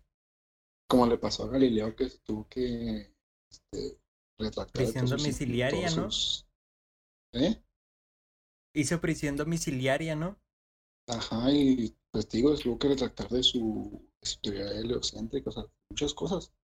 Y quieras ahorita que no, pues, una persona puede ser perfectamente creyente y hacer un descubrimiento, no sé, que haya vida en otro planeta o, o cualquier cosa y estará bien porque pues ya encontrarán alguna forma de que tenga sentido. Ujú. Einor. Enor, ¿algo que agregar? hay que aclarar algo aquí. Dios no está peleado con la ciencia, al contrario. De hecho, no sé si conozcan los dones del Espíritu Santo, que son los siete dones, que en uno de ellos está la ciencia. La ciencia es un don que nos da Dios, porque a través de la ciencia podemos mejorar nuestra vida. Pues ahí tienes, por ejemplo, las leyes de la física, este, ante otros descubrimientos. Ahora, no voy a defender lo que pasó hace esos años, porque en ese entonces se tenía una idea completamente diferente del mensaje de Dios, porque las personas que estaban a cargo de lo que es en sí la, la jerarquía de la iglesia, al ver que había algo y le buscaba lógica, cierto tema que la Biblia decía, este, lo, como tú dices, lo, lo, incluso le llegaban a quemar, lo decían de brujos, satanás, todo ese tipo de situaciones. Este, eso no lo voy a defender para nada, porque eso es algo que yo me opongo completamente. Pero para mí, en ese entonces y en todo eso, la iglesia no se ha peleado con la ciencia. yo creo que se ha peleado un poco más por el hecho de que anteriormente, como se tomaba de base la Biblia, bueno, las personas tomaban de base completamente la Iglesia Católica de la Biblia, al encontrar algo que decía otra cosa o que refutaba algo de, no sé, de santos anteriores, este, lo, lo decían o lo negaban que era como, era como era la lógica, este, y como la ciencia siempre ha sido la lógica, por así decirlo, este, espérate, me, me estoy, me estoy más worry. Pero ay, entendemos tu punto. La ciencia no está peleada con Dios, porque al contrario, porque incluso te confirmas y recibes los dones del Espíritu Santo, la ciencia es un don. Tenemos el don de la ciencia, de descubrir, de aprender. Yo creo que en ese entonces la iglesia está un poco más peleada con las ideas que refutan la existencia de Dios, como lo es, no sé, la teoría del todo, que lo, no, perdón, lo del Big Bang, es que no estoy, todo este, entre otras tantas teorías que dicen algo sobre la existencia del hombre. Eso es como que son lo que ha refutado la iglesia en la actualidad. Ahora, como mencionado, no me voy a poner a defender lo que pasó en, ese entonces porque las, como ya te mencioné, la jerarquía de la iglesia en ese entonces tenía un enfoque muy diferente a lo que era la palabra de Jesús. Es por eso que se satanizaba, que se llamaba herejes y todo ese tipo de situaciones. De hecho, yo, de hecho yo, yo confirmo completamente que por culpa de la iglesia existen las personas ateas. Porque si se hubiera tenido, de verdad, bueno, no completamente, ¿verdad? Porque siempre está en esa idea, en, en esa tendencia del ser humano de siempre buscar más allá. Mm, Pero de que si la iglesia hubiera tomado cierto rumbo y se hubiera adaptado a la ciencia moderna, créeme que hoy en día tendríamos un enfoque muy diferente de lo que es la iglesia. También de la mano. Ajá, Sí, estarían. ahí, ahí yo tengo algo, bueno, ahí yo tengo algo, yo tengo algo. Me da eso que dices de que eh, la iglesia crió a los ateos. No, no, no creo sí. en los ateos. Yo, yo digo que, bueno, lo, lo corrijo. No era, no era, no era a que creo, sino de que Les culpa razones. ya les da muchas razones por creer que no existe Dios, por las formas en que el hombre ha llevado a la iglesia. Ok, ok. Porque como yo te digo, si hubiera sido como en teoría tendría que haber sido, no existiría tantas personas con esa idea de que no existe un Dios. No digo que no existiera, porque yo te mencioné que el hombre siempre tiene esa tendencia de, o siempre tiene esa necesidad de buscar más allá. Eso, eso cualquier persona lo dice. Pero digo que se tendría un, un, un enfoque completamente diferente de lo que la iglesia hoy en día. No la crucificarían o no la, o así no sé, el punto del huracán por cualquier cosa que hiciera. Ese es mi punto. Pero, pero, ok, imaginemos, imaginemos que la iglesia tomase la postura que tiene ahorita de que si te quieres convertir chingón, si no, pues no. Y, y a 1521, a 1492, a nuestra actual este, cultura azteca y a nuestro gran dios Tenochtitlán y a nuestros grandes dioses y nuestro emperador y, y toda nuestra cultura.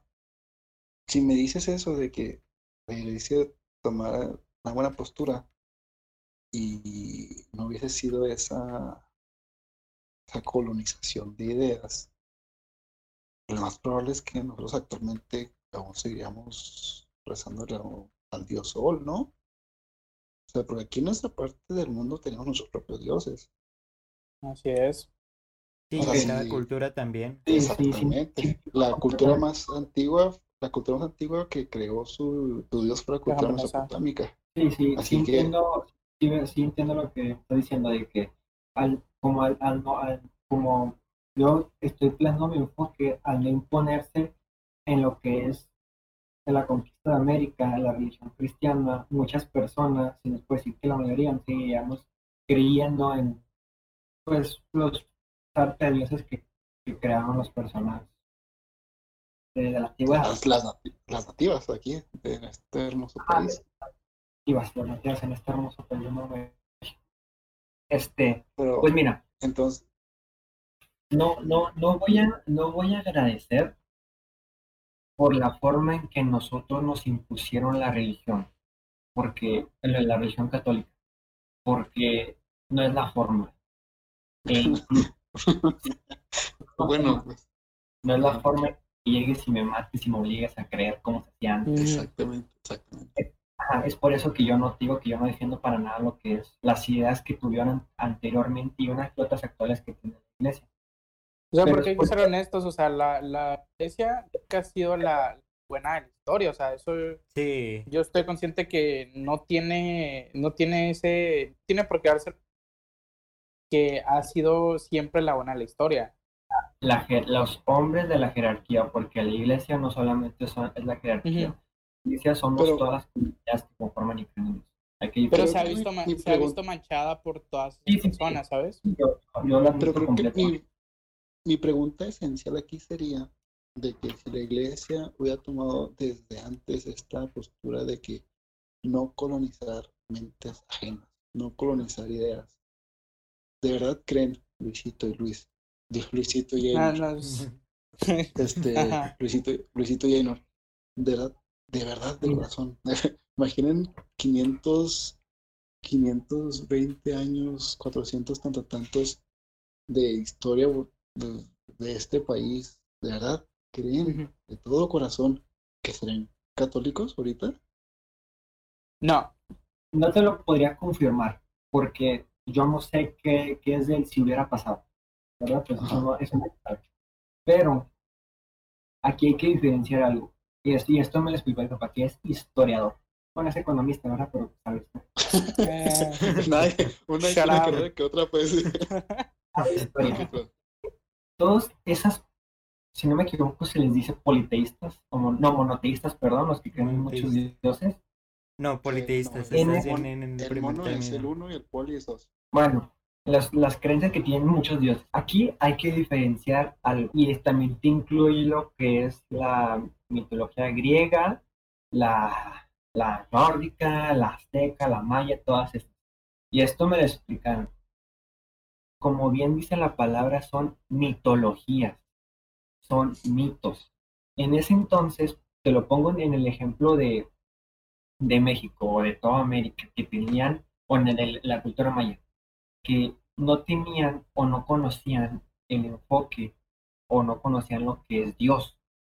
Ahora, como yo te mencioné, el hombre siempre se trata de dar explicaciones a, cosas. Si yo, yo, y, ellos se dieron, no te puedo confirmar, ¿verdad? Pero se puede decir que ellos se dieron a pensar o dijeron de que hay algo que nos creó y ese que nos creó también creó a alguien que creó el agua, alguien que creó, porque ellos tenían dioses para todo, hasta tenían dioses para la cama, yo creo, tenían dioses para todo. Siempre se intentaban meter o crear esa idea de que sí había, este, pues sí, le están dando explicación hasta el dios que existía de la mesa, por así decirlo.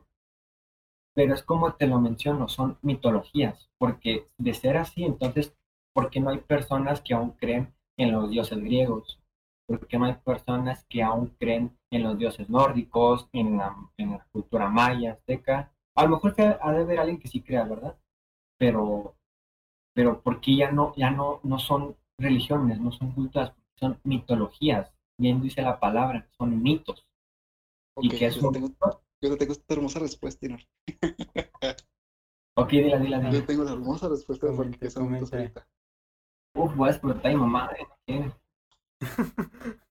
Mira, para ellos en su momento no era mitología, era la verdad.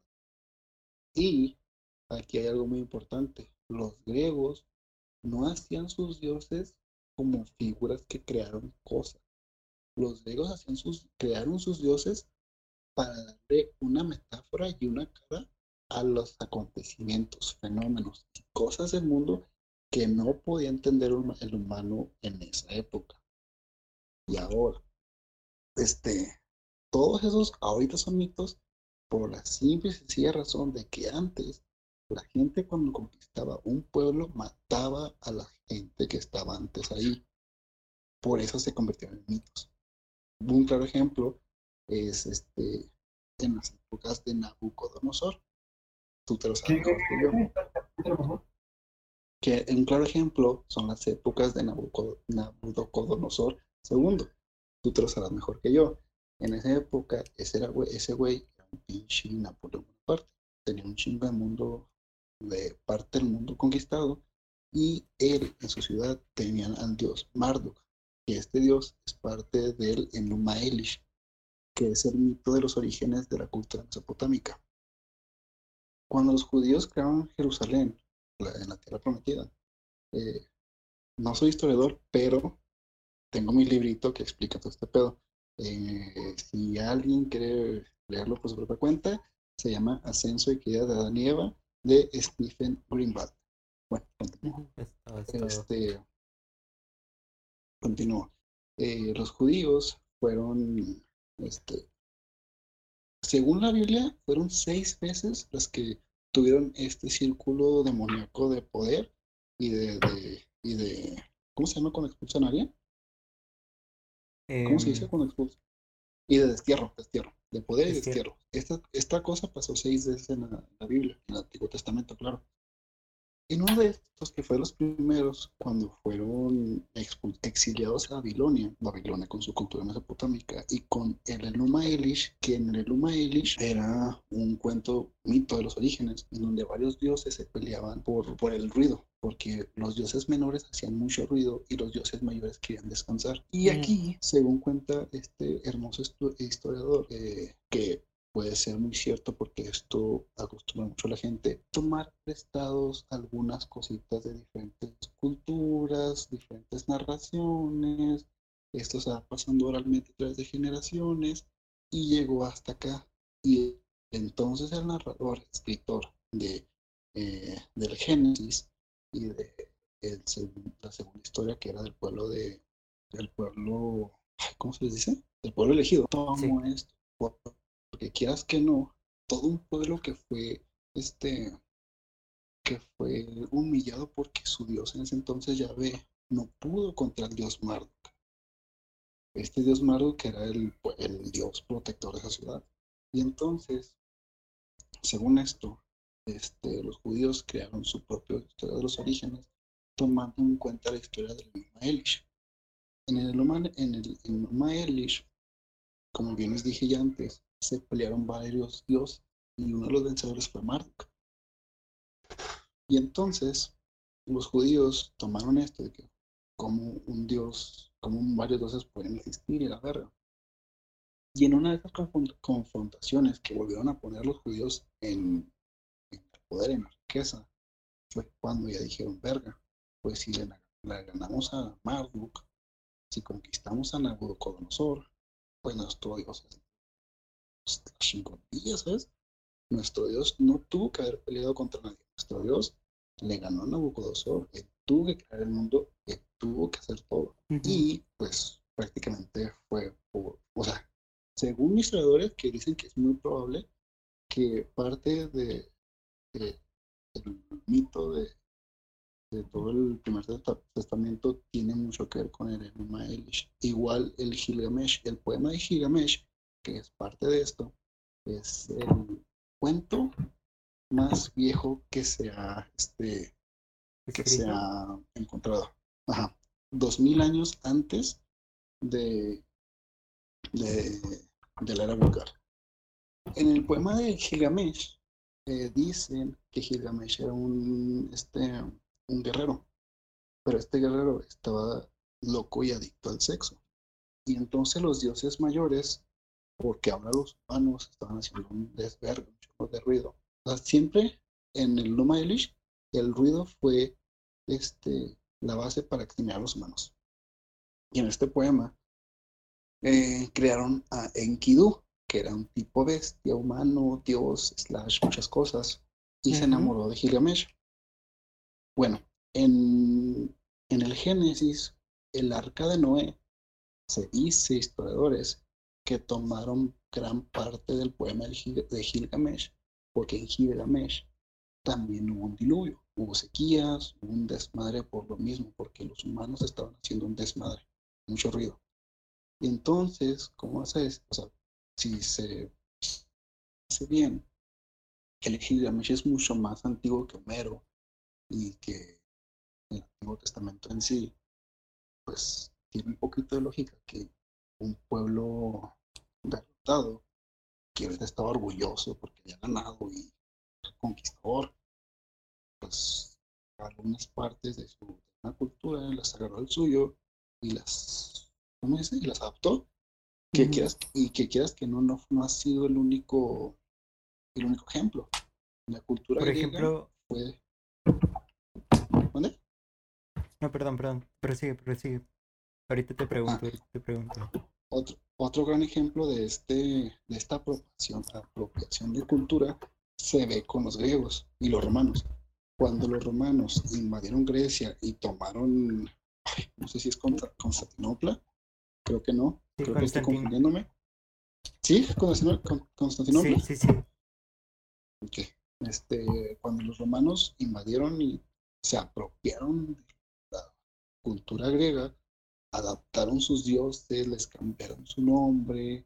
Este, ahorita de verdad no sé cómo, cómo se tienen, creo que el único que se conservó fue Helios, el dios del sol.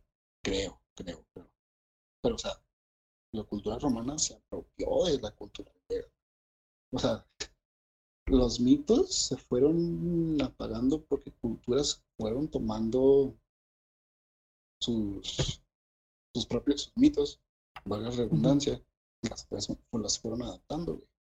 E igual es algo ego- egocéntrico decir que tu mito fue el mito que se convirtió en realidad porque fue el mito que convirtió a todos los demás mitos, literalmente, históricamente.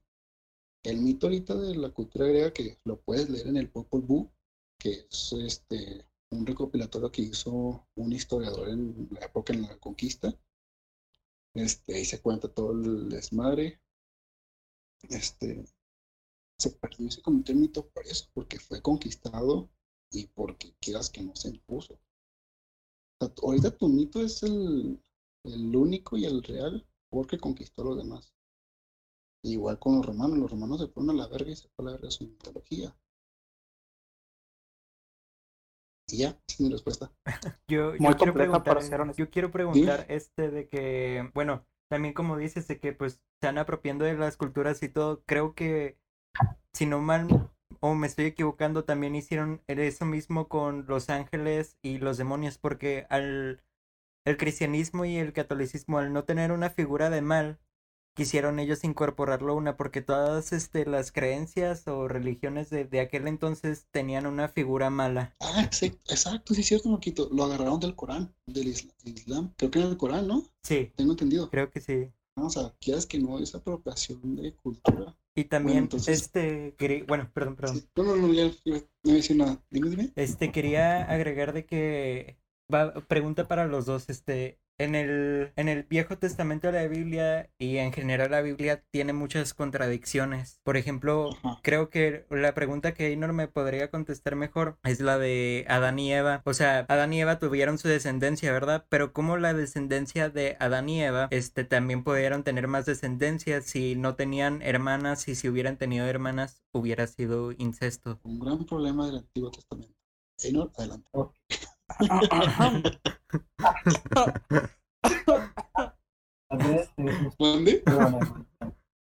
Mira, tú, bueno, primero voy a decir algo. Este, yo no, no te voy a refutar, no voy a opinar tanto sobre toda la, la respuesta completa que me diste porque yo no conozco demasiado el contexto histórico de la antigüedad, sinceramente. Ok. Ok, ok. Conozco muchas historias, conozco muchas ideologías, mitos y todo eso, pero sinceramente no te podía refutar completamente eh, ese, ese dilema de las historias. Eso es- te lo voy a decir. No, no te lo puedo refutar porque no conozco. Sinceramente no me da tiempo. En algún momento voy a leer y voy, voy a- voy a platicar esto contigo. No te lo Ok, ok, ok. Ok, ok, ok. contestándolo rapidito, inclusive ya lo, ya, se lo, ya lo contestó mi compañera Andrés anteriormente, este, y yo también lo contesté. Son, la Biblia es más como una alegoría, ya lo mencionó Andrés, o son, o yo, yo lo interpreto un poco más como fábulas, porque Adán y Eva no existieron, es una forma, es una, como Andrés mencionó, es una forma un poco fácil de hacer entender por qué nacemos con el pecado. ¿ok? Inclusive hay tantas historias del Antiguo Testamento, más que nada, que son más mitológicas, pero desde un enfoque visto para poder enseñar. Ojo, se, se, basaron en situaciones de la actualidad y las pusieron en un contexto mitológico para poder expresarlas de una mejor manera. Es la respuesta que yo te podría dar. No existieron Adán y Eva, como tampoco existió lo- la parte en la que Moisés abrió los mares, como tampoco existió, este, pues, no, no sé qué otras tantas, pero que no existieron, como que, que eh, olvídalo, iba a decir otra cosa, pero no, ya no lo. Yo que tengo no- una respuesta también. No existieron porque, como te mencioné, es una forma en que nosotros podemos aprender y darnos una mejor idea de lo que es el pecado y todo ese tipo de situaciones. Respecto a Daniel, como te digo, no te podía dar, dar a ciencia cierta cómo pasó todo ese entorno, todo ese círculo, y yo creo que pocas personas lo podrían hacer porque es un contexto de hace cientos de años y es muy difícil a la ciencia cierta saber en realidad qué pasó. O sea, no puedes de un día para otro decir, ah, yo sé lo que pasó. O sea, no es Ajá, tan o sea, yo- fácil. es difícil que alguien te lo diga. Te lo puede explicar, pero es difícil que alguien te lo diga. Pero no porque no sea algo que lo da ni Eva, no significa que la enseñanza que toda o que la forma en que pasó no sea cierta. ¿ok?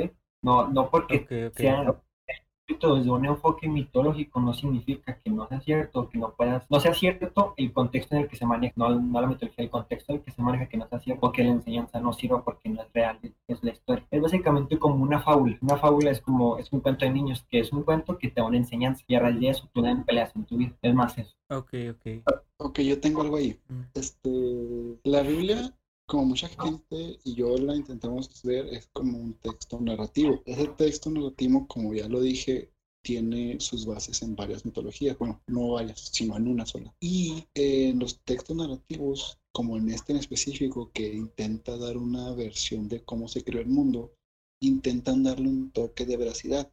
Que quedas que no, antes, de hecho, como de- a- hace un rato dije, este, un santo que es San Agustín de Hipona, tenía, era de los, era una men- Y San Agustín dijo, San Agustín de Hiponita, era un, un hombre, pues verga, güey, un estudiado.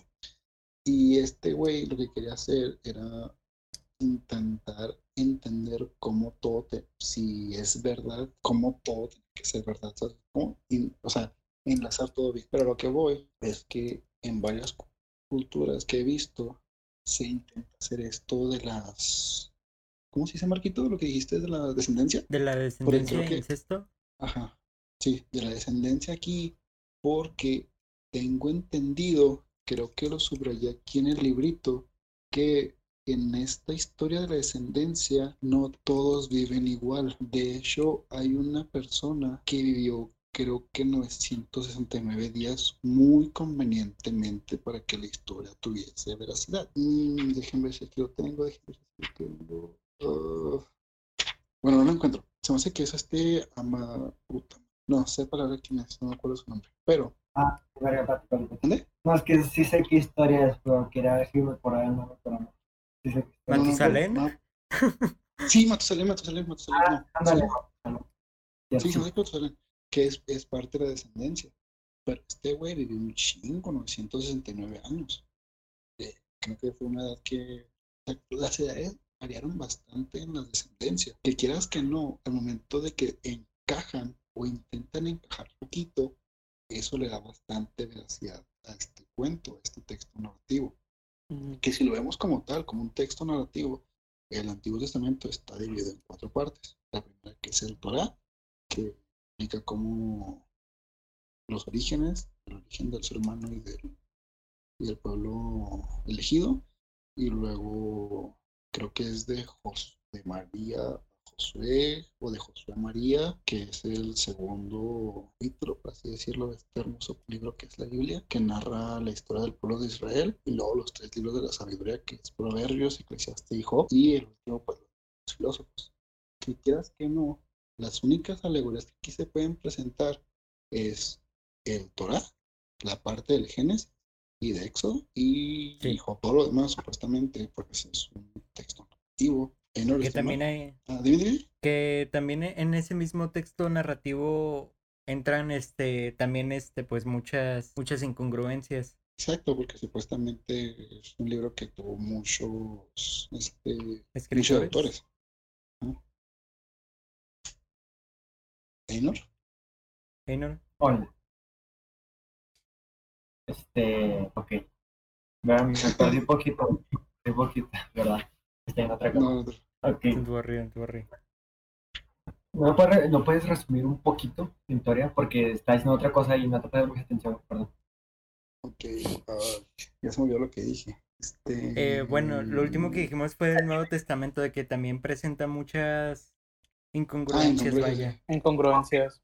Ok, Sí, ya, o sea, ya, que ya, todo ya. como que, o sea, que como alegoría solo podríamos tomar el Génesis, el Éxodo y a Job.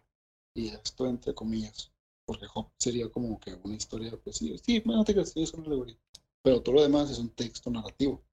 O sea, del pueblo de Israel es pues, la historia del pueblo de Israel, güey. O sea, es, un- es algo de, o sea, es poquita historia Ujú. que tiene, que tiene sus pasajes que serán alegorías, pero en sí es la historia para marcar al pueblo elegido. Y ya los tres libros de la sabiduría, güey, pues Proverbios es el, el maestro Shida que dice, la vida es bonita, la vida es chida, la vida- tú vive la vida, sé feliz, Dios está contigo, hermano. Y Eclesiastes, pues es el viejito, el viejito sabio, cínico, que dice, güey, o sea, la vida está chida, pero, pero pues dale calmado, o sea, Sí, no, sí. o sea, los, ju- los justos también van a morir, algunas veces los pecadores van a salir con la suya. Y ah, en este- de hecho en, en Eclesiastes dicen, bueno, dice que la vida es Hebel. Eh, Hebel es humo, Hebel, Ok, ok. Hebel, que eh, la vida es humo que lo ves sólido, pero al momento en que lo tocas se desvanece. Ok, ok. y, intentan explicar esta parte. Aquí sí ponemos como una alegoría una enseñanza de que es verga, es heavy, o sea, por más que lo quieras agarrar, no está. Y en un futuro, en el cielito, estar bien. Sí. O sea, a lo que voy es que el Antiguo Testamento es el. Ok, te entiendo. En el Antiguo Testamento, entre el Génesis y no recuerdo qué otro capítulo, tú mencionaste que son alegorías. Entre lo de Hobbes y eso, y eso son alegorías. Y yo siento, o bueno, puedo entender que te estás refiriendo a que la mayoría de la parte, en cuanto también al Nuevo Testamento, también hay alegorías. ¿No te estás refiriendo? Sí, sí, pero que, o sea, que las alegorías son las eh, cosas que estos narradores, estos escritores pusieron para dar una historia al origen, ¿no? una historia para darle significado. A diferencia del Nuevo Testamento, que es una narrativa. Que es una narrativa de lo que supuestamente pasó. Ujú. Pero, pero aquí el problema es que si Jesucito es una narrativa, una historia que de verdad pasó, entonces la alegoría de Adán y Eva tiene que ser verdad, porque no habría un contexto lógico en donde Diosito venga, se justifique y muera por nuestros pecados, si entonces Adán no cometió el pecado. Pues sí, está ligado. Ok, eh, Jes- Jesucito es el segundo Adán.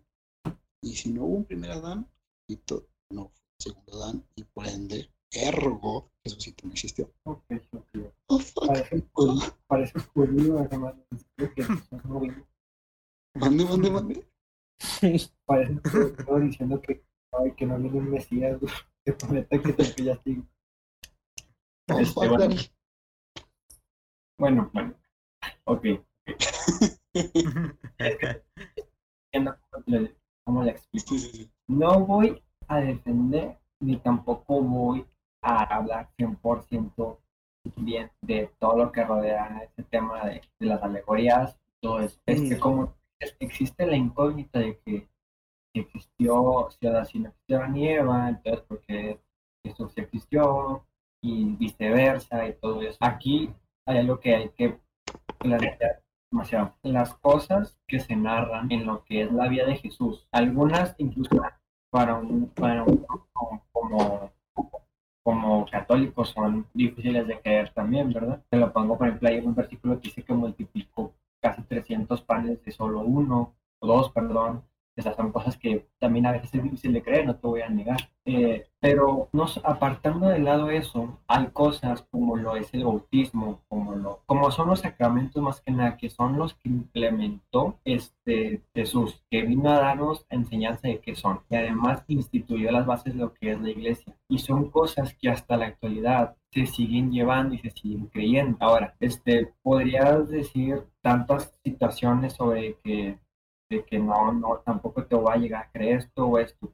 Te voy a poner, o sea, el ejemplo o lo que podría poner cualquier católico, de que cuando se narra lo que es la vida de Jesús, Él nos trajo lo más importante en la vida de una persona católica, que es la Eucaristía, que es la forma en la que te conectas con Dios. Ahora, una persona católica que en verdad cree mucho, ama a Dios, tiene, tiene fe en Él, va a llegar a cuando, yo te lo pongo como ejemplo mío, y te puedo decir ejemplo como muchas más personas a lo mejor no son tan regulares como yo u otros, pero que te puedo asegurar que uno siente, cuando una persona comulga, siente esa conexión con Dios, y no es fuera de un, de un sentimiento que creas tú con tu subconsciente o lo que tú quieras, es algo más allá de eso. Y eso son pruebas que nos dan existencia de que Jesús sí vino y nos trajo esto para poder estar con Dios.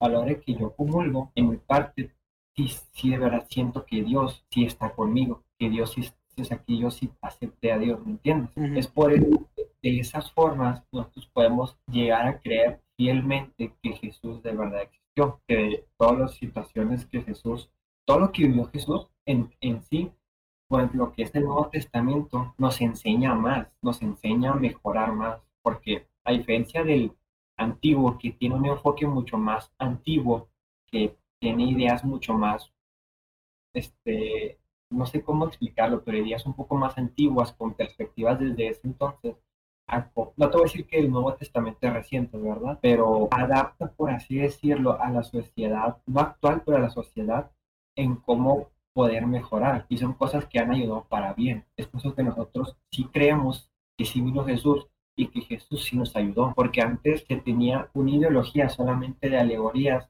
que ni siquiera sabía si existían no, que lo único que sí podría llegar a decir que era cierto eran los mandamientos que Jesús nos dio y es lo único que nos mandó no sabemos nada más. A la llegada de Jesús trajo muchas más cosas que siguen hasta la actualidad usando y es por eso que, como te mencioné, ya nos damos o podemos creer firmemente que sí existió Jesús, que sí existió el Hijo de Dios, que sí vino el Mesías a salvarnos. Y te lo pongo el ejemplo más claro que te puse de la Eucaristía, es sí es una conexión con Dios. Es por eso que yo y muchas personas decir que sí existió o que no, no, no te va a confirmar completamente que a lo mejor una que otra o, o alegoría o ninguna es alegoría, ¿verdad? Porque como la Biblia fue escrita por el hombre, no por Dios ni por Jesús, y además la Biblia es un conjunto de libros de diferentes épocas, pero las cosas que narra las sentimos reales y no es que las sentimos, las creemos, porque como son situaciones que pasaron y que están pasando actualmente, este, pues nos ayudan a, a mejorar como nosotros, a tener un mejor enfoque de lo que fue Jesús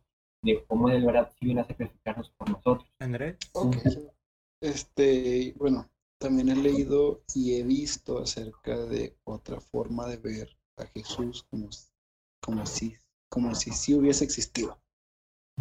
Y entonces tomaríamos a Jesús como un pensador, más o menos como un filósofo. Sí, el pensador más importante de la, de la edad moderna. No tanto como... ¿Mande? No, no un filósofo. Pues un filósofo es, más bien un, pensador. Vamos a ponerlo como el pensador más importante de la edad moderna. Te digo, esto en parte desde mi punto de vista ateo y desde mi punto de vista de que puede que sí haya existido Jesús. Bueno, lo que leí, lo que vi de este pedo es de que, ok, Jesús fue un pensador. Este, aquí vamos a, a repasar la historia. Jesús lo que tenía para leer era el Antiguo Testamento. Era lo único que tenía para leer. Y también a, los filósofos griegos, Platón, Aristóteles. Exacto. Que mucho dice que Platón es el, el, el ¿cómo? Ay, Marquito, ¿te lo sabes? Mm, ¿Cómo? El, el, el, el influenciador. creo. Sí, sí, sí. No, que sí es, bueno, que, bueno, supuestamente, historia dice que Jesucito leía mucho y que leía el Antiguo Testamento. Y que como este güey era muy listo, entendió que el Antiguo Testamento es lo que la gente atea ahorita entiende. un mito. Y este, cuando se fue al, al, al desierto a enfrentar lo que la por- el peor miedo del a humano, que es la, que es la muerte y la tentación, ese pedo. Que supuestamente tuvo este momento de iluminación, que según la, las culturas es el nirvana, según Freud es el sentimiento oceánico, que es este momento en que el niño pierde este egocentrismo cuando se entera que es parte del mundo. Y aquí viene esta forma de pensar de Jesús, que quieras que no, es el antiguo cristianismo, que es el bueno, es el chido. Una, una, rama más, filo, una rama filosofía que si se hubiera sido como tal, hubiese sido mucho mejor. Bueno, aquí. Que supuestamente se dio cuenta de eso, de que él era parte del mundo. Si él era Dios, Dios estaba en él. Y si Dios estaba en él, Dios estaba en ti. Y si Dios estaba en ti y en él, Dios está en todos lados. Pero entonces, Dios es todo. Y todos estamos juntos, jun- estamos unidos junto con Él. Y decía algo, de que yo soy tú en esta vida, pero tú eres yo en aquella. O sea que si tú hubieras vivido las cosas que yo viví, tú serías yo. Y si yo viviera las cosas que tú viviste, yo sería tú. Esta es la manera de pensar del cristianismo primitivo. Amar a tu prójimo por Como a ti es mismo. prójimo. Ajá, como a ti mismo. O sea, se tiene, según lo que leí, se le puede tener a Jesús como un pensador y todo su, todo su pensamiento como una rama más bonita, no tanto como que hubiese un Dios. O sea, el O Mesías sea, puede como ser- un poco más unida. Ah, no unida, sino una forma de vivir. O sea, como el cristianismo de ahorita, pero sin esa necesidad de creer en un Dios. Supuestamente, eh, ay, se me fue todo lo que iba a decir. Este, bueno, sí, eso. Eh, o sea, el caso de que Jesús fue más un pensador que el Mesías. También Mm. él se dio cuenta de eso, de que un Mesías podía ser cualquiera que tuviera las para ser Mesías. Y entonces, aquí viene cuando Jesús va a Jerusalén, creo, que va a traer la buena nueva, que él es el Hijo de Dios, todos somos hijos de Dios, y que el amor es la principal cosa que debe abundar en este mundo. Recordemos que Jesús en la época de, bueno, que fue en la Jerusalén en la época de los romanos, de este pinche imperio, pues, ya es que no sangriento. Y lo tacharon de querer, con- de querer conspirar contra el imperio. Y contra el imperio nadie conspiraba. Y tener esta ideología de amor, de, ay, ama a tu próximo, ay, eh, un, el emperador no, pues sí, o sea, vale pito porque todos somos hijos de Dios. Y entonces ahí el César, él se considera el hijo de Dios. Y eso pues dañaba todo el imperio. Y pues ahí fue cuando lo crucificaron. Y cuando nos dimos cuenta de que de verdad estábamos solos. Porque hasta Jesús mismo dice en la crucifixión, en el momento que dice, Padre, ¿por qué me has abandonado, no? Exacto. Nietzsche no mató a Diosito, ni nuestra culpa. Se murió. Ok. Jesucito murió. Pero aquí hay que tener en cuenta algo. Jesús no era 100% Dios, ni tampoco 100% hombre. Era de los dos. Dios es Dios, pero Jesús es Dios y hombre. Y por lo tanto, al ser hombre, siente, piensa y es como el hombre actual. Es por eso que no pasó, pero es por eso que siento Es que como Thor. Es un Thor, es un semidios. no, no, no, no.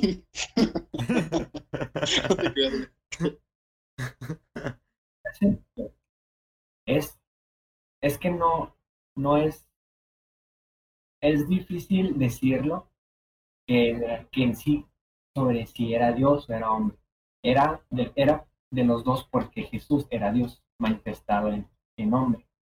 ¿Ok? Por lo tanto, como ya te mencioné, sentía, pensaba como hombre. Es por eso que en ese momento de necesidad sintió ese pensamiento, porque ¿qué pasa cuando, ponle que a lo mejor no Dios, cuando alguien te falla, ¿y ¿por qué me haces esto? Sientes como esa necesidad de que te fallaron. Porque, pero aunque él, él dijo eso, él aún seguía teniendo fe en Dios. Y te lo pongo el ejemplo que ahorita tú me, tú me, ¿me escuchas? Sí, sí, sí. Este, que, ay, se me fue el rollo, güey. ¿Cuál ejemplo? ¿Cuál ejemplo ibas a poner, mi ignoro? Lo del desierto, perdón, lo del desierto. De que eh, Satanás tentó a Jesús porque aún así él era hombre. Pero no cayó en la ignorancia. Aquí hay que decir algo porque en un momento en el que estaba en un barranco, Jesús, este Satanás, le dijo a Jesús, salta, y si de verdad crees y amas a tu Dios, Él te salvará. Pero Jesús no saltó, porque no necesitaba probar su fe, no necesitaba probar a Dios, porque Él sabía que existía. Esa es una gran diferencia, de que queremos, no, no queremos, pero tenemos como esa, esa idea que ahorita te acabo de mencionar, de Dios hará todo por nosotros, y que tenemos esa idea, ¿verdad? Pero no completamente, de que Jesús no va a hacer, digo, Dios no va a hacer todo por nosotros. Y es lo que vino a dejarnos en claro Jesús, de que nuestra vida, como nosotros la llevamos, es de nosotros. Nosotros decidimos qué hacemos. Y Dios está ahí para ayudar. Y cuando lo necesitemos, Él nos va a ayudar. Tanto si lo requerimos o, o recorrimos a Él, como que lo ignoremos por completo. Eso es lo que vino a traernos Jesús. No tanto como un pensador, nos trajo más, como más para dejarnos en claro la idea de lo que es Dios. Porque incluso Jesús, por mencioné, llegó a dudar de Dios. E incluso personas que creían completamente que Jesús le ignoraron, como es el ejemplo de Pedro, que lo negó tres veces. Tres veces negó a Jesús. Pero es por eso que Él nos vino a dejar más en claro sobre cuál es la idea y el enfoque de Dios en nosotros, en nuestro mundo. Porque antes sí se tenía esa, esa ideología, esa idea de, de lo que era Dios, de que era el Dios todopoderoso, de que solamente estamos aquí para alabarlo, de que este, no nos necesita o cualquier situación que tú le quieras poner. Pero Él mandó a Jesús para salvarnos y para darnos cuenta de que sí vale la pena y sí merecemos estar con Dios. Porque Jesús, al ser hijo de Dios, a lo mejor por de verdad, pero él ya estaba de una u otra forma conectado con él. E independientemente, es más, te pongo el ejemplo, no Jesús, José y María, que no eran personas que tú digas que eran demasiado influyentes, Sí. ¿verdad? O algo, pero ellos siguieron teniendo fe y creyendo en Jesús. Es por eso que Jesús le encomendó a lo que es Jesús. Digo, Dios les encomendó lo que es Jesús. Por la fe que ellos llegaban a llegaron a tener. Eso es lo que nos vino a enseñar Dios, porque en ese entonces nuestro mundo estaba completamente derrochado en lo que es la ira, el poder, la dictadura, la dictadura este, no sé, lujuria, avaricia, todo ese tipo de situaciones que inclusive en la actualidad siguen. Pero el mensaje que nos vino a traer Jesús era para cambiar eso. Y de una u otra forma, ¿De alguna otra forma, perdón, mi ignoro? a que de un... Ahí se me olvidó lo que dije. Que de una u otra forma... ¿qué? Mm, Te, Pues, se te trabó cuando dijiste eso. Ah, Es que el mensaje. de un- Es que no me acuerdo, o sea, sí le dije, pero... Ay, ¿cómo? Ah, ¿cómo? No me acuerdo, pero me entienden mi, mi enfoque, mire. Sí. Oigan, Andrés, este. Paréntesis. ¿Ustedes vieron la, la era, la, era de Hierro 2? Sí. Simón. ¿Se ven cuando, cuando Inor dijo que, Viendo algo muy pendejo, en este momento. ya ven cuando Inor dijo que estaba en un barranco y dijo salta? Sí. ¿Se acuerdan cuando Sid va a saltar y te dicen salta, salta, salta, salta, Ah, salta? sí. Imagina a Dios así, güey. Así. De noche, no, yo digo, como que las pendejadas ya están saliendo. Salta, salta, salta. Pero, ahora sí, cerrando paréntesis, eh, pues no sé, digo, para mí, niño ateo, pendejo, creo que es- hubiese sido una mucho mejor forma de ver el mundo si se hubiese tomado a Jesús como un pensador y se hubiera seguido ese, discurso de amor y paz y de amor a prójimo. Siento que, que era el- no sé si hubiese tenido el mismo, la misma repercusión, pero siento que sea un poquito más honesto, un poquito mejor. no sé. Pero entonces, ahorita, Marquito y Luis, con lo que llevamos, ¿qué han pensado de nosotros, de sus, sus nuestras teorías? De La verdad ti, es que de que- estúpido. Tienen puntos tanto irrefutables, tanto, o sea, no sé, que es, es un 50-50, si te soy honesto, o sea, porque, o sea, ustedes eh, tienen su forma de, de pensar. de pensar y de demostrarlo, ¿sabes? O sea, tú no me estás diciendo nada más porque sí que, que sucedió por esto, o sea, tú tienes tu forma y tienes la forma de que, de comprobar, ¿sabes? Así tanto Inor, y, y es difícil, ¿sabes? O sea, sí es, es algo que te pone a pensar, porque, o sea, son opiniones distintas y los argumentos y todo son los que te, pon- te ponen a pensar en qué es bueno, qué es malo, qué creer. Yo lo siento así. Sí, yo este siento que pues sí, un 50-50 porque tanto Einor está demostrando lo que lo que realmente es tener fe y y de que pues no bueno, pues vaya, sus argumentos de de por, de por qué cómo es Dios y por qué por qué es así. Y también este y pues tú, Andrés, también tienes tu, tu forma de pensar y creo que también me identifico bastante con, con esa forma de pensar porque a final de cuentas, eh, como tú dices, nos tenemos que hacer cargo de nuestras propias acciones y pues no hay un plan de Dios. Y, y quién sabe, o sea, tal vez pueda haber algo después de la muerte, tal vez no, y pero pues tenemos que estar abiertos a eso. Muy bien, muy bien, muy bien. Sí, pues de hecho, es, de hecho es, es, a- es a lo que siempre llegamos a decir cuando hablamos de que nunca vamos a ganarte, nunca vamos a, bueno, si nos partimos la madre, ¿verdad? Como todo. Ah, pues ahí sí gano yo, güey, pero Pero de que ¿Quién sabe? me voy a ganar a Andrés, nunca me va a ganar a mí. Bueno, no sé, nunca se sabe, ¿verdad? Pero de que en la, verdad, el ganar aquí entre nosotros dos sería que convirtamos al otro que creo que es una Ajá, ganancia sí. culera, porque no es una ganancia como tal, o sea, es colonizar las ideas del otro. Creo que lo más bonito de este debate fue lo que dijo Luis, de que te pones a pensar, no de que te vas de un lado. de que O sea, sí, o sea, no te pones que ir de que ya cuando te pregunten vas a decir, no, pues es que es Platón, o sea, sino que Exacto, son, son cosas que te dejan pensando y que ahora tienes que verlas de- desde tu punto de vista y decir, ¿sabes? O sea, y pensar en cierto y, y si encaja contigo, ¿sabes? Porque muchas veces a personas les puede molestar que les digan cosas, ¿sabes? O sea, no es como que eh, si tú les dices eso de las teorías, o sea, no, no creo que hay personas que las vayan a tomar mal por el hecho de que no va con ellas, o sea, no va con lo que ellos quieren o con los que les, les gusta pensar.